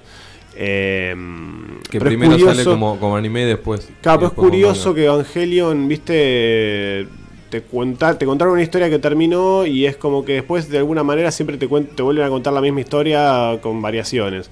Eh, es como Estás hablando de las películas últimas, Por ¿no? ejemplo, sí, sí, por Sí, sí. ejemplo. Como Y un es como remake que encontraron, encontraron la, claro, encontró la manera en el remake perpetuo de, de seguir, de seguir con la misma franquicia pero de no seguir la historia de alguna manera. Es como que te vuelven a contar cosas, que, te vuelven a contar lo mismo de otra manera y, y capaz que ¿Qué- le cambian cosas. ¿Qué opinas del remake de Evangelion? Eh, me gustaron mucho las primeras dos películas. La tercera me pareció ya, ya empieza a pecar mucho de Evangelion. Empieza a ser Evangelion al pedo. O sea, es como que quiere, quieres, quiere que no le entiendas la película. O sea, Ah, no, pretende que, que- que- que simplemente no que tengas una interpretación, simplemente que no entiendas una mierda de lo que acabas de ver y me parece, me, me rompe las pelotas eso, porque es tipo, es- está siendo complicado pero al pedo, no está siendo complicado de manera inteligente, está Claro. siendo complicado de manera para hinchar las pelotas. A mí justamente lo que me encanta del manga de Evangelion, de Sadamoto, la adaptación de Sadamoto, es que justamente está más claro que el Mm. anime. Y, y mejor desarrollado y más claro. Claro. Como, como que agarró todo ese vómito que hizo Akira. Eh, no, Akira, ¿cómo, cómo se llamaba? Em, Akira era, ¿no? ¿Cómo Eh, nombre? Hideaki Anno. No, Hideaki Anno. Eh, todo el vómito que hizo Hideaki y le, le dio como una, una mejor forma, un mejor desarrollo, ¿viste? El manga me parece que está mucho mejor que el anime, está, está mejor pulido. No lo leí, Eh. leí, leí lo- los primeros 10, 11 tomos, una cosa así en su momento, cuando Sí, sí. publicaba Keibrea y nunca lo terminé. A, a mí me gustó más. eh, El los anime me gusta, todo. ojo, el anime me Sí, gusta a mí mucho. también, sí, me sí, parece sí. muy bueno, pero sí, bueno, creo que se pone en un momento como que trata de ser más críptico de lo, de lo que hace falta. Obvio. Pero igual me parece, me parece muy bueno. Pero bueno, volviendo al otro, es, Sí. me parece que es un modelo extraño, pero que un poco de alguna manera como que rompió ese bucle en el que, en el que suelen caer esto, este tipo este tipo de publicaciones que pues. se terminan perpetuando en el tiempo. Cuando Sí, sí. tenés una obra que está pensada para tener un principio y un final, como es cierto que pasa mucho con el cómic en Japón, pues pasa mucho, Sí. eh, ahí sí, bueno, es otra cosa, ¿no? En Occidente, casos emblemáticos que se me ocurren para que. que casos que, que se me ocurre que mucha gente leyó, por ejemplo, es el de The Walking Dead. The Walking Dead es eh, un cómic que empezó en el año 2003 y terminó este año, en el 2019, con 193 números. Terminó en el número 193, eh, de hecho terminó de sorpresa, nadie sabía que iba a terminar. Eh, y ya está, terminó. Cerró, uno puede empezar y comprarse todos los tomos y tiene toda la historia que empieza, termina y punto, chao, se acabó. Listo, no hay más nada. Sí, sí. Tenés Larguita. mucho... eh. Sí, sí, hay más, más largo, pero ese, te- tenés mucho de eso dentro de lo que es el cómic mm, no mainstream eh, de Marvel y DC. O sea, Claro. como decíamos, los personajes de Marvel y DC están siempre bajo la tiranía del ongoing, ¿no? De la cosa de que todos los meses tiene que salir un nuevo número que continúa una serie que empezó en algunos casos hace 50 años. Está bien que todo el tiempo se hacen reinicios, entonces, a ver. Eso es verdad. Eso es un tema para, para que dejarlo en claro para la gente también.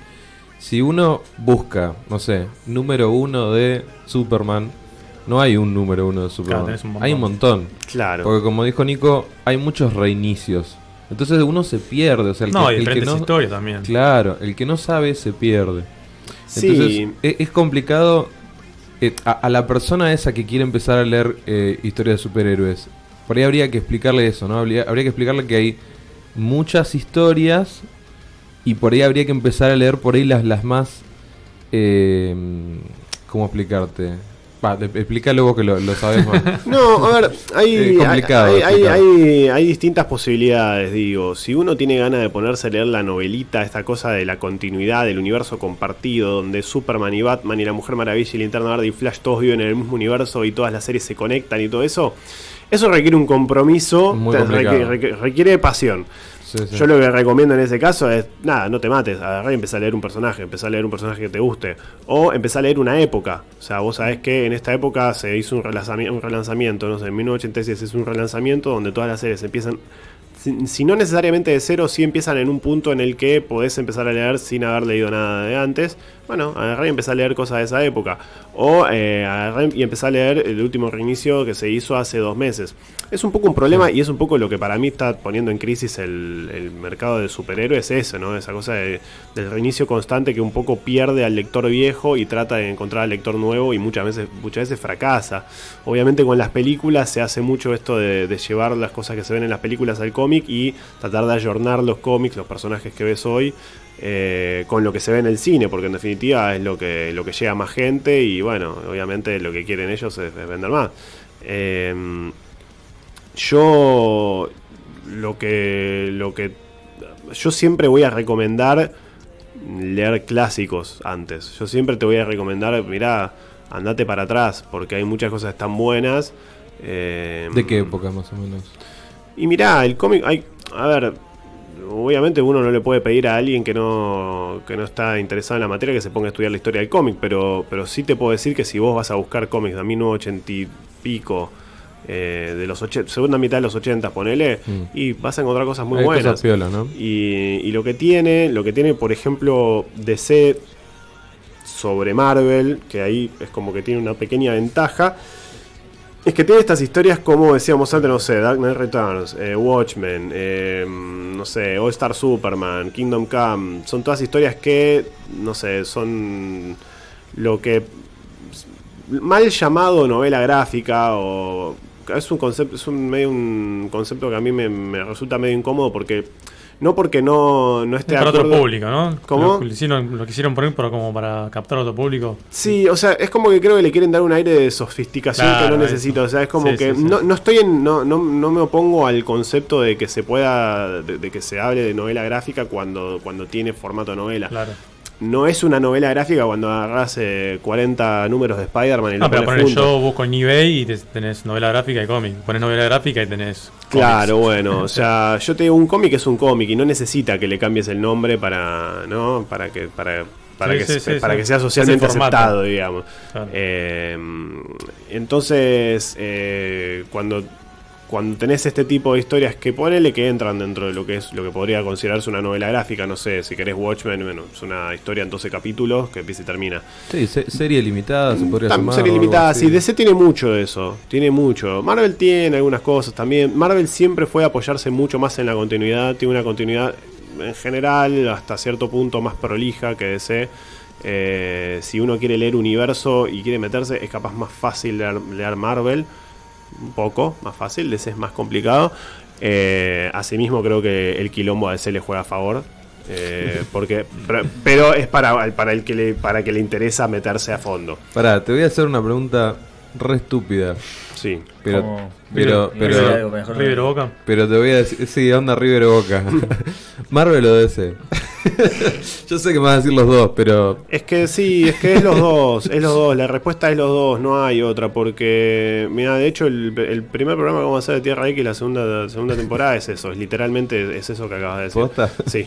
Eh, yo sé que te gusta más DC, decir la verdad. No, no, Era re no. Boca River, yo sé que te gusta Boquita. ¿viste? no, mira, eh, mi personaje favorito es de DC, pero si me haces hacer una lista combinada de los personajes que más me gustan de las dos, Sí. eh, tengo más personajes de Marvel. O No. sea, sí. Wow. El personaje, mi personaje favorito es, es- Es es Superman. Es Superman, sí, claramente. Pero, pero, pero en una lista combinada, ponele que me queda un 6 a 4 por el lado de Marvel. Tengo Bueno. más personajes. Son muy, muy parejos. ¿Cuáles son? Muy equit- Así, Sí, eso decime, me, me, me llamó ¿Los la de- atención. los de Marvel o los de Los DC? de Marvel, los de Marvel. a ver. Y lo de- no, y de Marvel. eh, Ya sabemos Daredevil, ya sabemos. Daredevil, sí, A obvio. Spider-Man me gusta mucho. Silver Surfer me gusta mucho. Cyclops eh, de X-Men. Me gusta mucho X-Men y particularmente Cyclops es, el que más me gusta. Sí, sí. ¿Por qué? Eh, Pero, ¿por, por qué Cyclops? Te pregunto nomás porque fuera de los cómics, porque justamente de, de X-Men solamente leí un par más que, que se centraban en Wolverine.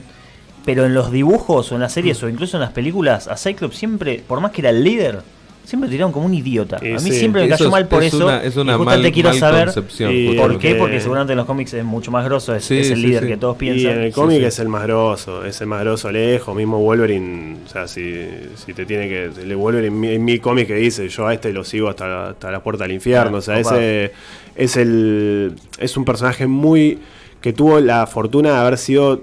cara- eh, a lo largo de la historia lo agarraron muchos guionistas que hicieron un desarrollo que para mí es súper interesante, porque es un personaje súper... Primero es un super- personaje súper trágico, tiene, tiene una tragedia terrible, y es un personaje eh, súper interesante porque es- es súper... eh, tiene muchas fallas, tiene- es muy Claro, humano, muy es humano. muy humano, tiene, es un tipo que se exige al límite, pero, pero en su vida personal se manda un montón de cagadas y, y, y nada, y hace, hace lo posible siempre por compensarlo, o sea, es un, es un gran, gran personaje, la verdad. Eh, muchas veces te dicen, no, pero Wolverine eh, tiene, tiene, es más torturado, qué sé yo, y yo, man, yo no conozco, conozco pocos personajes más torturados que Cyclops, un tipo que literalmente toda su vida tiene que estar tiene que usar anteojos, pues si por un segundo mira mira la, no sé, mira a la, la novia, la mira sin anteojos, le saca la cabeza. O sea, vos no- vos- si, vos, si vos te pones a vos pensás eso, pensás si vos tuvieses que vivir así. Si vos tuvieses que por un segundo te sacás anteojos y, y, Matás y- y- matás un colegio, un Sí, sí, colegio, boludo, matás a todo el mundo. O sea, este y tiene tiene ese tipo de cosas que Es buen muchos tipo, aparte, dicen-. Sí, sí, obvio, es, a ver, es- es- es, es un gran líder y es un, es un héroe, obviamente. Este, también, bueno, en, la UL desde el 2000 para acá tuvo también una, como una faceta de líder revolucionario que también lo, lo convirtió.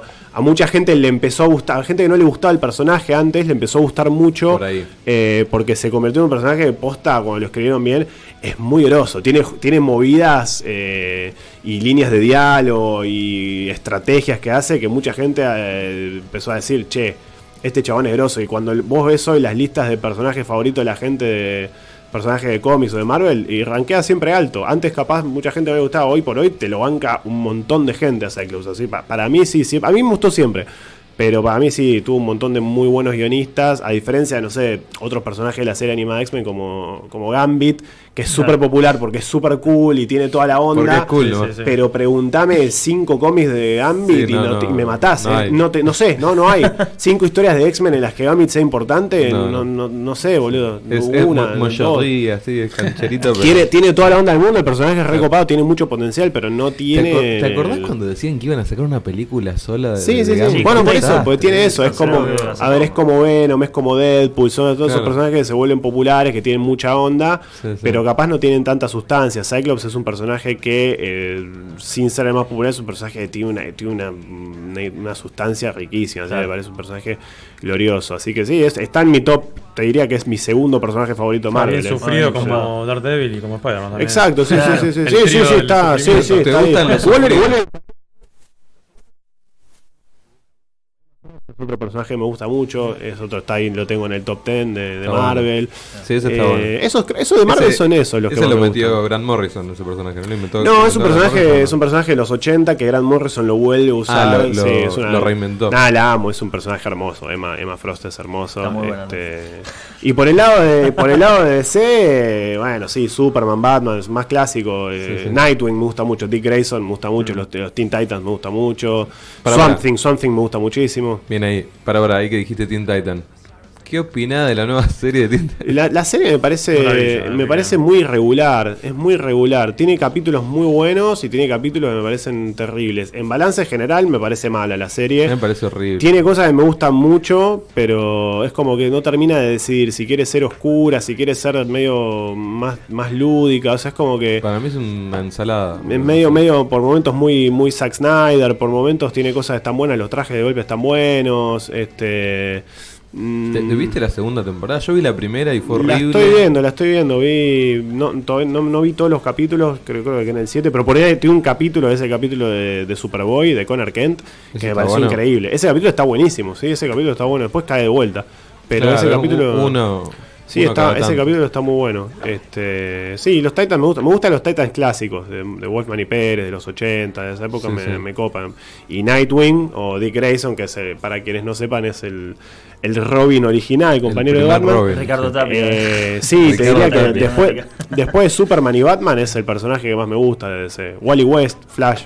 Sí, sí. No Barry Allen, Wally West como. Flash me gusta mucho. El, segundo Flash. Sí, Animal Man me gusta mucho. Este. Pero sí, te digo que sí, creo que si tengo que hacer top 10, me quedan en el top 10, dentro del top 10, me quedan más personajes de, de Marvel. Mira. Sí, me quedan más personajes de Marvel. Pero Bastante DC, balanceado igual, Pero DC, claro, pero DC me encanta. Y de nuevo, mi personaje favorito para mí es el mejor personaje de la, de la ficción que existe, de cualquier ficción, es Superman. Para mí es lo más grande que hay Superman. Es el número uno absoluto, definitivo. Sí, sí. Entonces eh, le tengo mucho aprecio a los dos. Es como que. Aparte Superman es el primer superhéroe. Claro, es lo que es iba a el, decir. es El el que arrancó la movida. No, es el primer superhéroe y aparte es un personaje que eh, también tuvo, al ser un personaje tan querido, tuvo muchos guionistas que hicieron cosas muy buenas con él, entonces es un personaje que no, no es que se agarra solamente de eso, sino que vos podés agarrar y decir, che, mira, leete esto de Superman. Y te, te- tiene esa cosa de nuevo, vos podés, podés agarrar a alguien que nunca leyó nada eh, de cómics, que quiere ser che, y a ver, mostrame quién es este personaje. Bueno, mira. Toma, lee esto. Esto te cuenta en 12 capítulos la historia de Superman, quién es, cómo, de dónde sale, eh, por qué hace lo que hace, y ya está, listo. ¿Y, qué tengo que leer? Tengo que leer 15 cosas más, no tenés que leer nada más. Si querés leer más cosas después, podés, podés, podés. Hay, siempre hay más para leer. Pero puedes quedarte ahí, ¿me entendés? Todo eso lo puede leer mi tía, lo puedes leer vos, lo puede leer cualquiera. Eh, y DC tiene mucho eso. Marvel tiene menos, porque como te decía, se apoya más en la continuidad. Asimismo te digo que si te, si te pones a leer Marvel te enganchás porque está bien armado el tema de la continuidad. Tiene cosas que, están, que son para que, la, para que la lea alguien que capaz no, no sabe tanto y se enganche. Nuevamente, no es lo mismo si te pones a leer un cómic de 1962 que si te pones a leer un cómic de ahora. A, mí me, a mí cuando me dicen, che, quiero empezar a leer Spider-Man, ¿qué puedo leer? Yo, honestamente. Esa es digo, buena pregunta. O sea, para mí, posta, si querés leer Spider-Man, lo mejor que puedes hacer es ir a, a leer desde el principio. Pero pues está bueno, pues posta está bueno. Y me vas a decir, y pero no me van con, no me van con los textos de Stan Lee, boludo, porque me, me quiero pegar un tiro. y bueno, te entiendo, ok, listo, te entiendo. Entonces, ¿qué haces? Lo que puedes hacer es agarrar y, y fijarte. A ver, el, el cómic americano de superhéroes funciona así. Mm, Viene un equipo creativo, hace su historia, termina, viene otro equipo cre- creativo y continúa la historia del que estaba antes. Cada vez más lo que hacen los equipos creativos es empezar una historia un poco de cero, que no niega el equipo creativo que vino antes, pero, Pero te permite, algo nuevo, te permite, sí, pero te permite subirte a, a partir de ahí. O sea, digo, si vos sabés quién es Batman, listo, podés leer el Batman que está haciendo Tom King, que me parece espantoso, entre paréntesis, pero bueno, podés, no hace falta que te leas todo lo que vino de Batman hay- antes. hay una controversia tremenda. No, bueno, es, es terrible, pero po- podés, podés leerlo desde ahí. Digo, ya sabés quién es Batman, ya sabés quién es el Guasón, ya sabés quién es Robin, qué sé yo, listo. No hace falta que te leas todo lo que vino antes, ¿me entendés? Y lo que no lo sepas te lo van a ir explicando, ¿me entendés? Porque, porque se hace eso. Eh, y yo creo que lo mejor es eso. Es hablar con alguien que más o menos sepa, decirle, che, mira, me interesa leer tal personaje. ¿Qué puedo leer? Bueno, te voy a agarrar y te voy a decir, mira, lee a partir de acá. Che, pero mirá, yo no sé de dónde. No interesa. ¿sabes? No interesa. Porque lo que no sepas, lo vas a entender igual. Porque está escrito para que vos puedas entender la historia que te toca en el momento. Y bueno, si de golpe No, no, y- sabés cómo, de dónde le salió la marca que tiene en la, en la Eso cara. te iba a decir. Bueno, vas y lo buscás. Eh, pero no es decir. fundamental para lo que estás leyendo. Te, te iba a decir, pero eso está copado para mí de los cómics. Que por ahí, bueno, vas a leer un cómic y no sé, vas a encontrar. O va a aparecer un personaje que, que no sabes quién es y todos lo conocen, qué sé yo, no sé.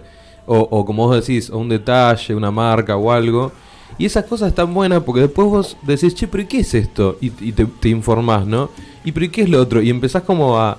Esa curiosidad de eso te lleva a otras historias, a otras cosas. Y eso está, está copado porque es como que. Mira, un poco, un poco el encanto de los cómics superiores es esa cosa Es de, de subirte y decir, che, pará, ¿y esto? Claro. E irte para atrás. Y, Exacto. nunca, y que nunca vas a terminar de armar en Eso. cabeza. Sí, sí, Hay sí, gente a la que capaz le frustra eso. A mí, a mí me, me- me parece fascinante y es algo muy propio del, del género. Eh, que en definitiva tiene que ver con una cuestión pura y exclusivamente capitalista de que, que los tipos siguen produciendo porque siguen vendiendo. O sea, el día Exacto. que deje de vender, Pero chicos, generó- bajamos la cortina y Ge- se generó, termina. yo, yo digo siempre, generó una complejidad muy fuerte en los personajes. Porque vos fijate que ningún otro personaje de otro género de ar- artístico tiene tantos años. O sea, Superman tiene 80 años, ¿no? Ya. 81. Cumplió, claro. 81. Sí. Tiene 81 años de gente, grupos creativos, creativos, como dijiste vos, que fue agarrándolo, lo fue cambiando estéticamente, lo fue cambiando eh, de guion, o sea, de, historia. cabeza, claro. Y fue cada vez agregándole más, más, más, más cosas durante 80 años. O sea, es Sí. un personaje extremadamente complejo. Sí, está es formado, está formado por la, por los sueños y aspiraciones de, De- un de montón, un de, montón de gente. O sea, gente. es como que O se sea, convierte medio en una, Un Frankenstein. en una, sí, es como una cosa que, que un- una cosa que este, termina en el imaginario colectivo y está Claro. armado por todo el mundo, por vos, Eso. por mí, por Claro. todos. O sea, lo que a vos te- lo que a los- le gustó al público queda, lo que no no queda, Eh, lo que funciona se va, eh, lo que Por eso- funciona queda, lo que no se va. eh, y eso lo hace sí muy interesante porque cuando viene un tipo que sabe organizar todas esas ideas, que sabe decir, che, a ver, esto funcionó, esto no funcionó, usemos esto, no usemos esto, Sí, sí. te sale una historia de puta madre, como puede ser All Star Superman, por ejemplo, una historia Esa que es mi, mi historia mm, favorita de Superman. Claro, bueno, no es necesario que hayas leído toda la historia de Superman, simplemente, ¿sabes quién es Superman? Sí, listo, cayó a otro planeta, eh, tiene superpoderes, ayuda a la gente y Clark Kent. Eh, chavo, puedes leer la historia perfectamente y la historia te va a emocionar porque está bien escrita y porque los elementos están bien usados. Sí, Eh, Y los cómics superiores tienen eso, básicamente. No es fácil meterse, pero no es imposible y no es necesario que leas todo. Eh, Digo, hay mucha gente que se frustra porque dice, "Bueno, pero nunca voy a poder. No importa. Lo, lo- lo que te tenés que concentrar es en leer una historia que, que- que esté buena. Eh, si la historia está bien escrita, no vas a necesitar leer otra cosa para entenderla. Te tiro otra cosa bastante interesante también que me pasó a mí. Por ejemplo, em, yo me puse ponerle a jugar, no sé, leí un- unos cómics de, de Batman, ponele. Después me puse a jugar a los videojuegos, ¿viste? Barkham, Batman, Arkham, Sí, los de Arkham. Knight, Arkham, no sé qué. Y después ponerle, me puse a ver una serie también que se la recomendé a él, que calculo que a vos te debe encantar porque está bárbara, eh, Young Justice. Sí, es increíble. Esa serie es una locura. Increíble. Para mí es la, es mejor adaptación. Yo se lo dije a él, que él, Sí, ¿viste? sí, sí. él cero cómic Sí, sí. y le encantó. Sí, Young Justice Es es, muy, muy muy buena. buena, bueno. Es muy buena. Y yo te decía, fíjate esto, ¿no? Como multi multimedios, o sea, videojuego, serie animada, cómics. Está bueno como entre esas tres cosas fui aprendiendo cosas de Batman, por ejemplo. Claro. Ca- cada cosa me dijo algo nuevo. Sí, en todo, se, va, se, todo. se va aportando siempre un granito de Eso. arena. Este, Como que lo conoces desde muchos... Hizo que la eh, serie ponerla animada no parece mucho, mucho. No, te tiro Pero- Batman como, como para Pero un- aparece un y la esencia está. Es como sí, sí, que- sí, sí. Y lo empezás a Ah, entender. ya lo conoces de igual personaje. O sea, Sí, sí, ¿quién no conoce a Batman? no, totalmente, sí, sí. Son justo encima. Esos personajes son, son muy conocidos. Pero después tenés otros personajes menos conocidos que tienen historias que están buenísimas. De golpe, Obvio. alguna de las mejores historias que podés leer en DC o Marvel son de personajes de la J que no, no, Claro. no- no tienen ni película ni nada. Y están buenísimos. Animal Man es uno de los mejores cómics que existen. O Sí, sea, yo me lo leí todo. Ese, poner- ese te puedo decir que me lo leí todo. Ah, lo puedes poner una lista de los mejores 10 cómics que tenés que leer en tu vida si no lees ninguna otra cosa. Sí, sí. Y es Animal Man. Y no sabes quién puta es Animal Man. Pero es un tipo porque- que tiene poderes de animales, Porque boludo. lo agarró Grant Morrison. No, si bueno, no, por si no supuesto. lo agarraba Grant Morrison. Bueno, pero es, este, es que esto que vos estás diciendo es clave para leer, para leer cómics. O sea, es, Sí, sí. es quién lo está, es, es quién es el autor. O sea, tenés personajes que son Superman, Batman, Spider-Man, la verdad, son personajes que han trascendido a la cultura popular, han trascendido a cualquier tipo de autor. O sea, son, son ellos, no son, eh, no son el, el que lo escribe. Sin embargo, cuando tenés un tipo que lo escribe bien, se nota. Eh, cuando tenés un tipo que lo entiende atrás, se nota. O sea, no va a dejar de vender porque lo escriba vos, yo o cual sea. Porque la gente sigue al personaje, no sigue al guionista, no sigue al dibujante, no sigue nada. Ejemplo, lo de Eh, Tom King. Por ejemplo, sí, sí. Casi todo se bajó bastante gente el Batman de Tom King, e incluso fanáticos de, Sí, ¿no? de larga data. Pero. Pero pasa un poco eso, entonces eh, la figura clave es la del autor. El autor es el verdadero héroe en el fondo. El tipo que cuando uno empieza a leer y empieza a conocer autores dice, bueno, pará, voy a seguir al autor. Y si este tipo me gustó escribiendo Spider-Man, che, pará, ¿por qué, por qué no lo voy a seguir a su título en otra serie, en otra editorial que no está escribiendo personajes de otra gente, no está escribiendo personajes que son de una editorial, sino que son personajes suyos? A ver qué tiene para contar. Me estás a encontrar con cosas muy interesantes, ¿no? Entonces hoy... Hoy está mucho esto del, del cómic independiente, el cómic, no sé, Image Comics por es la, la, digamos, la editorial alternativa por excelencia hoy por hoy a DC y Marvel porque es la más grande, no es la única, pero eh, es donde los autores pueden publicar historias que son suyas, que, que no son... eh, a ver, todos los personajes de Marvel y DC le pertenecen a Marvel y a DC, no le pertenecen al, al autor. Entonces, eh, The Walking Dead, el caso emblemático, eh, le pertenece todo a Robert Kirkman, un tipo que tuvo una idea, la llevó a cabo, le fue muy bien con el cómic, se convirtió en un imperio multimediático. Eh, tenés eh, tenés eh, la serie de televisión, tenés videojuegos, qué sé yo, merchandising, todo, todo eso, todo eso es de él. Todo eso es de él, Claro, no, no es es de, de no Im- es de no Image. No es de Image, todo, todo eso de él. Entonces, hoy por hoy, ¿quién quiere ir a regalarle ideas a Marvel o a DC? Quiere ir el que, el que es fanático de, de Batman, que quiere escribir Batman y, y Eso que le va, a dar, le va a dar renombre, le va a dar nombre escribir Batman y lo va a hacer que sea conocido. Ese es un punto muy importante que estás diciendo. Este, pero, tiene, pero a lo que voy es, es importante saber que podemos encontrar otras alternativas que no es todo Batman, ¿me entendés? Que el hecho de que todo el tiempo nos tiren Batman, porque obviamente a mucha gente le gusta, no, es, no quiere decir que sea lo único que hay. Hay otras cosas, hay otras cosas súper interesantes para leer en Image, en Dark Horse, en IDW. eh, tenés un montón de personajes que son súper interesantes.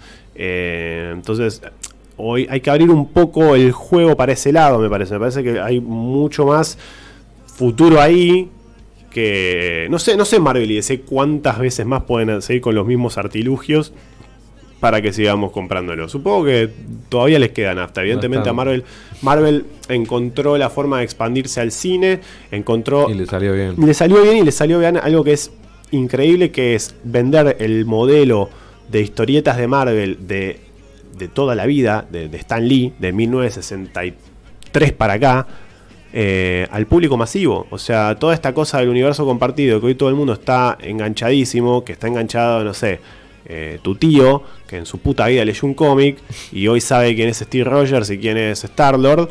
eh, todo eso para nosotros, eh, nada, es como ir a tomarse colectivo. O sea, es algo que vivimos toda nuestra vida, que mamamos toda nuestra vida. Universo compartido en cómic es algo normal para nosotros y ahora lo llevaron al plano masivo y todo el mundo se copa con eso, se copa con las series de Warner y te mira Flash y Arrow y Supergirl y, qué sé yo, sí, y sí. te mira el crossover y es tipo esto es re loco y para nosotros es algo normal porque de chicos leemos que este, Batman y Superman viven en el mismo universo y se cruzan cada tanto para una historia este, y, lograron vender ese modelo a, a la, a la gente que lo aceptó. La verdad que es muy loco. Cuando Sí, me decís, ¿y por dónde puedo empezar a leer cómics? La gente... Hoy, hoy, hoy tenés gente que le pasa lo mismo con ¿y dónde puedo empezar a ver películas de Marvel? Eh, Está igual de perdido. me pasa lo mismo, boludo, y tenés el ¿Cuál crossover y tenés, y tenés la serie de televisión y tenés esto y está todo en el mismo universo y bueno, boludo, agarrá y ponete a ver lo que te guste, o sea, fíjate que te guste. Curtite, amigo. Después la otra es, es siempre es agarrar y decir, che, agarrar y empezar de cero. O sea, yo, pero yo puedo ser un maniático, yo, yo entiendo que no soy normal. O sea, yo digo, yo agarro, güey, y empiezo de cero. Pero no con todo, o sea, yo hay cosas, hay cómics que, que no te leo todo desde cero ni en pedo, no sé, hay personajes que no, no me interesa leer desde 1962 para acá. Sí, sí, no, me interesa, no, no me genera interés, qué sé yo, no, no tengo ganas. Te leo algún par de cosas para ver cómo era, qué sé yo, pero no te voy a leer todo. No sé, pero Spider-Man, ponele, me gusta y Spider-Man sí, te lo, no sé, todo lo viejo de Spider-Man me parece que es algo que envejeció muy bien. Obviamente se nota que es de otra época, pero son cómics que son, son entretenidos al día de hoy. Yo los leí de grande y no me costó leerlos, me la pasé bien. Eh, entonces, pero bueno, de nuevo, soy especial, ¿no? Pero arranqué de cero, qué sé yo. Soy agarré, especial. un día agarré, me puse a leer y me puse a comprar y, y- y me puse a leer de cero, qué sé yo. ¿viste? Está perfecto. Después podés hablar obviamente de los cómics escaneados, podés decir, bueno, no podés comprar y bueno, lee escaneado, lee, lee- y ahí nos podemos meter en el en el, en el- mil formas. ¿eh? no podemos meter sí. no, nos podemos poner en el- meter en el debate de si es correcto moralmente, Mm. de si estás robando, de que la piratería, qué sé yo, es un debate para otro día, me parece, este, pero podés hacerlo si querés, ¿me entendés? Sí, o sea, sí. si querés acceder al material podés. Hoy por hoy, más que nunca, tenés mm, mil Sí, a- maneras de- acceso de, a acceder. lo que sea. Sí, sí, sí, sí, por todos lados. Nico, eh, vos querías escuchar un temita de. de Steve Bay, me has dicho.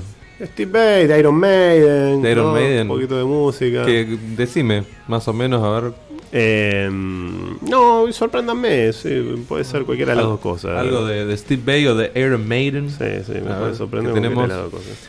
Así ya vamos para el, para el último bloquecito, que ya estamos finalizando. Dale. Bueno, volvimos, ya está, estamos acá. Eh, nada, hay, hay mucha información para hablar sobre los cómics y todo. eh, eso es una locura. Es para estar hablando durante meses, Hoy fue un programa especial dedicado eternidades. exclusivamente a los cómics. Bueno, hablamos un poco de la peli, pero. Toda la buenísimo. información que dijo Nico, para la gente que no tenía ni idea, ahí le hizo un salpicón de un montón de cosas, de la historia de los cómics, de, de cómics resarpados, de hablaba un poquito de manga, un poquito de, de todo. Eh, y mira, ni siquiera hablamos del cómic argentino, chabón. No que- hablamos que de cómic hay- argentino. hay Cazador, tanto cómic-. Pueden ir a comprar el arca de Lucas Lepe, la consiguen en cualquier comiquería, cómic de mi autoría, de Capitán Ediciones, y si quieren ver un poco lo que hago. Bien, Fumado. ¿Cómo, vamos. es, cómo es? estamos- ¿Cómo se llama? El arca de Lucas Lepe, en cualquier comiquería se consigue. ¿Es eh, tu guion? Sí, Dios mío. Bien, Vamos todavía. Bien ahí. vamos. Sí, sí. Bueno, lo pueden seguir a Nico, Me pueden seguir en, En- Instagram, arroba eh, Nick Gath, N-I-C-G-A-T-H, o en tierrax.arg. O en Tierra Y X. También en, la, en el canal de YouTube de YouTube. Tierra X, así Tierra y una X, o en la página de Facebook.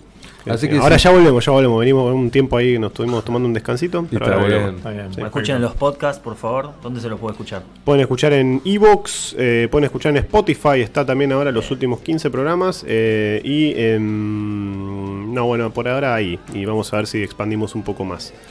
Nico, eh, vamos a hacer un sorteito ahora. Ahora, dentro de un ratito, vamos a hacer un sorteito gracias a la gente de Purple Books. Ah, Vamos a buenísimo. arrancar un sorteo. Ah, ok, no, sí, sí, para que la semana Vamos a que iniciar un sorteo para que la semana. Estás loco. No, no. para que la semana que viene. Que ya viene 25 música. Quiere lo vamos a hacer también. Eh, vamos a sortear, eh, gracias a la gente de Purple Books, Gracias a Leo Escarano. ¿Tendremos algún espe- invitado especial la próxima semana? ¿Algo? Sí, ¿Algo? pero Ah, pará, ah, pará, pará, pará, pará, no, spoiler Perdón. no. Nico, vamos a sortear Panteras de Alcatena y Macitelli, Oh, una obra bueno. maestra. ¿Qué puedes decir de eso así ya? eh, En una palabra. Eh, Panteras, Sí, sí, sí, Panteras, eh, Pan- rapidito. Panteras no lo leí, pero, pero sí he leído otras cosas de Mazzitelli y de Alcatena Sí, y sí. tienen mi más elevadísimo respeto. Mazzitelli porque me parece un muy buen escritor, me parece que escribe muy muy lindo, tiene una eh, la verdad que es- es- escribe bien, eh, sabe usar muy bien las palabras, sabe contar historias muy lindas. Este, fantásticas y, y Alcatena, Quique, Quique es amigo mío, yo a Quique lo quiero mucho, eh, nada, lo, lo conozco ya hace, hace unos años. Eh, y bueno, de hecho ahí Kike colaboró en, en el arca, que en No. el cómic colaboró y si todo sale bien, bueno, veremos si, si Quiero ver eso ya. algo más a futuro. Eh, y no, bueno, Kike es, es enorme, es una gran persona y un artista, nada, para, para qué decirlo, si no lo conocen, vayan y busquen y que la verdad que cualquier palabra que tenga para decir yo sobra. Increíble. Bueno, Yo Nico- sugiero una. No, perdón. No, iba a decir, Nico, obviamente, como dijo acá mi señor productor Quique, estás más que invitado para venir cuando quieras. Vamos a ver el público qué opina, si no se mareó mucho, eh, pueden hacer una encuesta a ver si vuelva Vamos o a por agarrar favor un solo tema y no lo vuelvan Claro. a traer nunca porque eh, No, ahora no. Por la gente no tengo quiere- ganas de leer cómics nunca más en mi vida. Pero si la gente quiere saber algo específico, podés venir a dropear así información Podemos venir a puntual. hablar sobre un tema puntual, sí, Exactamente. para- absolutamente. Hoy veníamos para hablar de un tema general, me dicen vamos a hablar sobre cómics y me querés decir vamos a hablar sobre De cómics. todo. Claro. Podemos hablar un rato bastante extenso Vale. sobre cómics. Bueno, gente, eh, nos vamos a ir con un temita. Sí, primero ¿con qué una temita? recomendación quiero hacer de Sí. cine. El otro día vi Aterrados, la película. Mírenla. Que hablamos con Magnus. Exacto, hablamos con Magnus hace dos semanas. Mírenla porque es excelente, una buena, increíble sí, sí. para hacer producción nacional. Y, Qué malo, ¿eh? Y- la dejamos para el jueves que viene. El jueves que viene, novedad al respecto. Dale. Bueno, gente, Nos vimos. nos vemos hasta el próximo jueves. Esto fue jueves de estrena. Nos vemos. Nos Nos revimos. vemos. Adiós. Chau, chis. ¡Salute! Ah.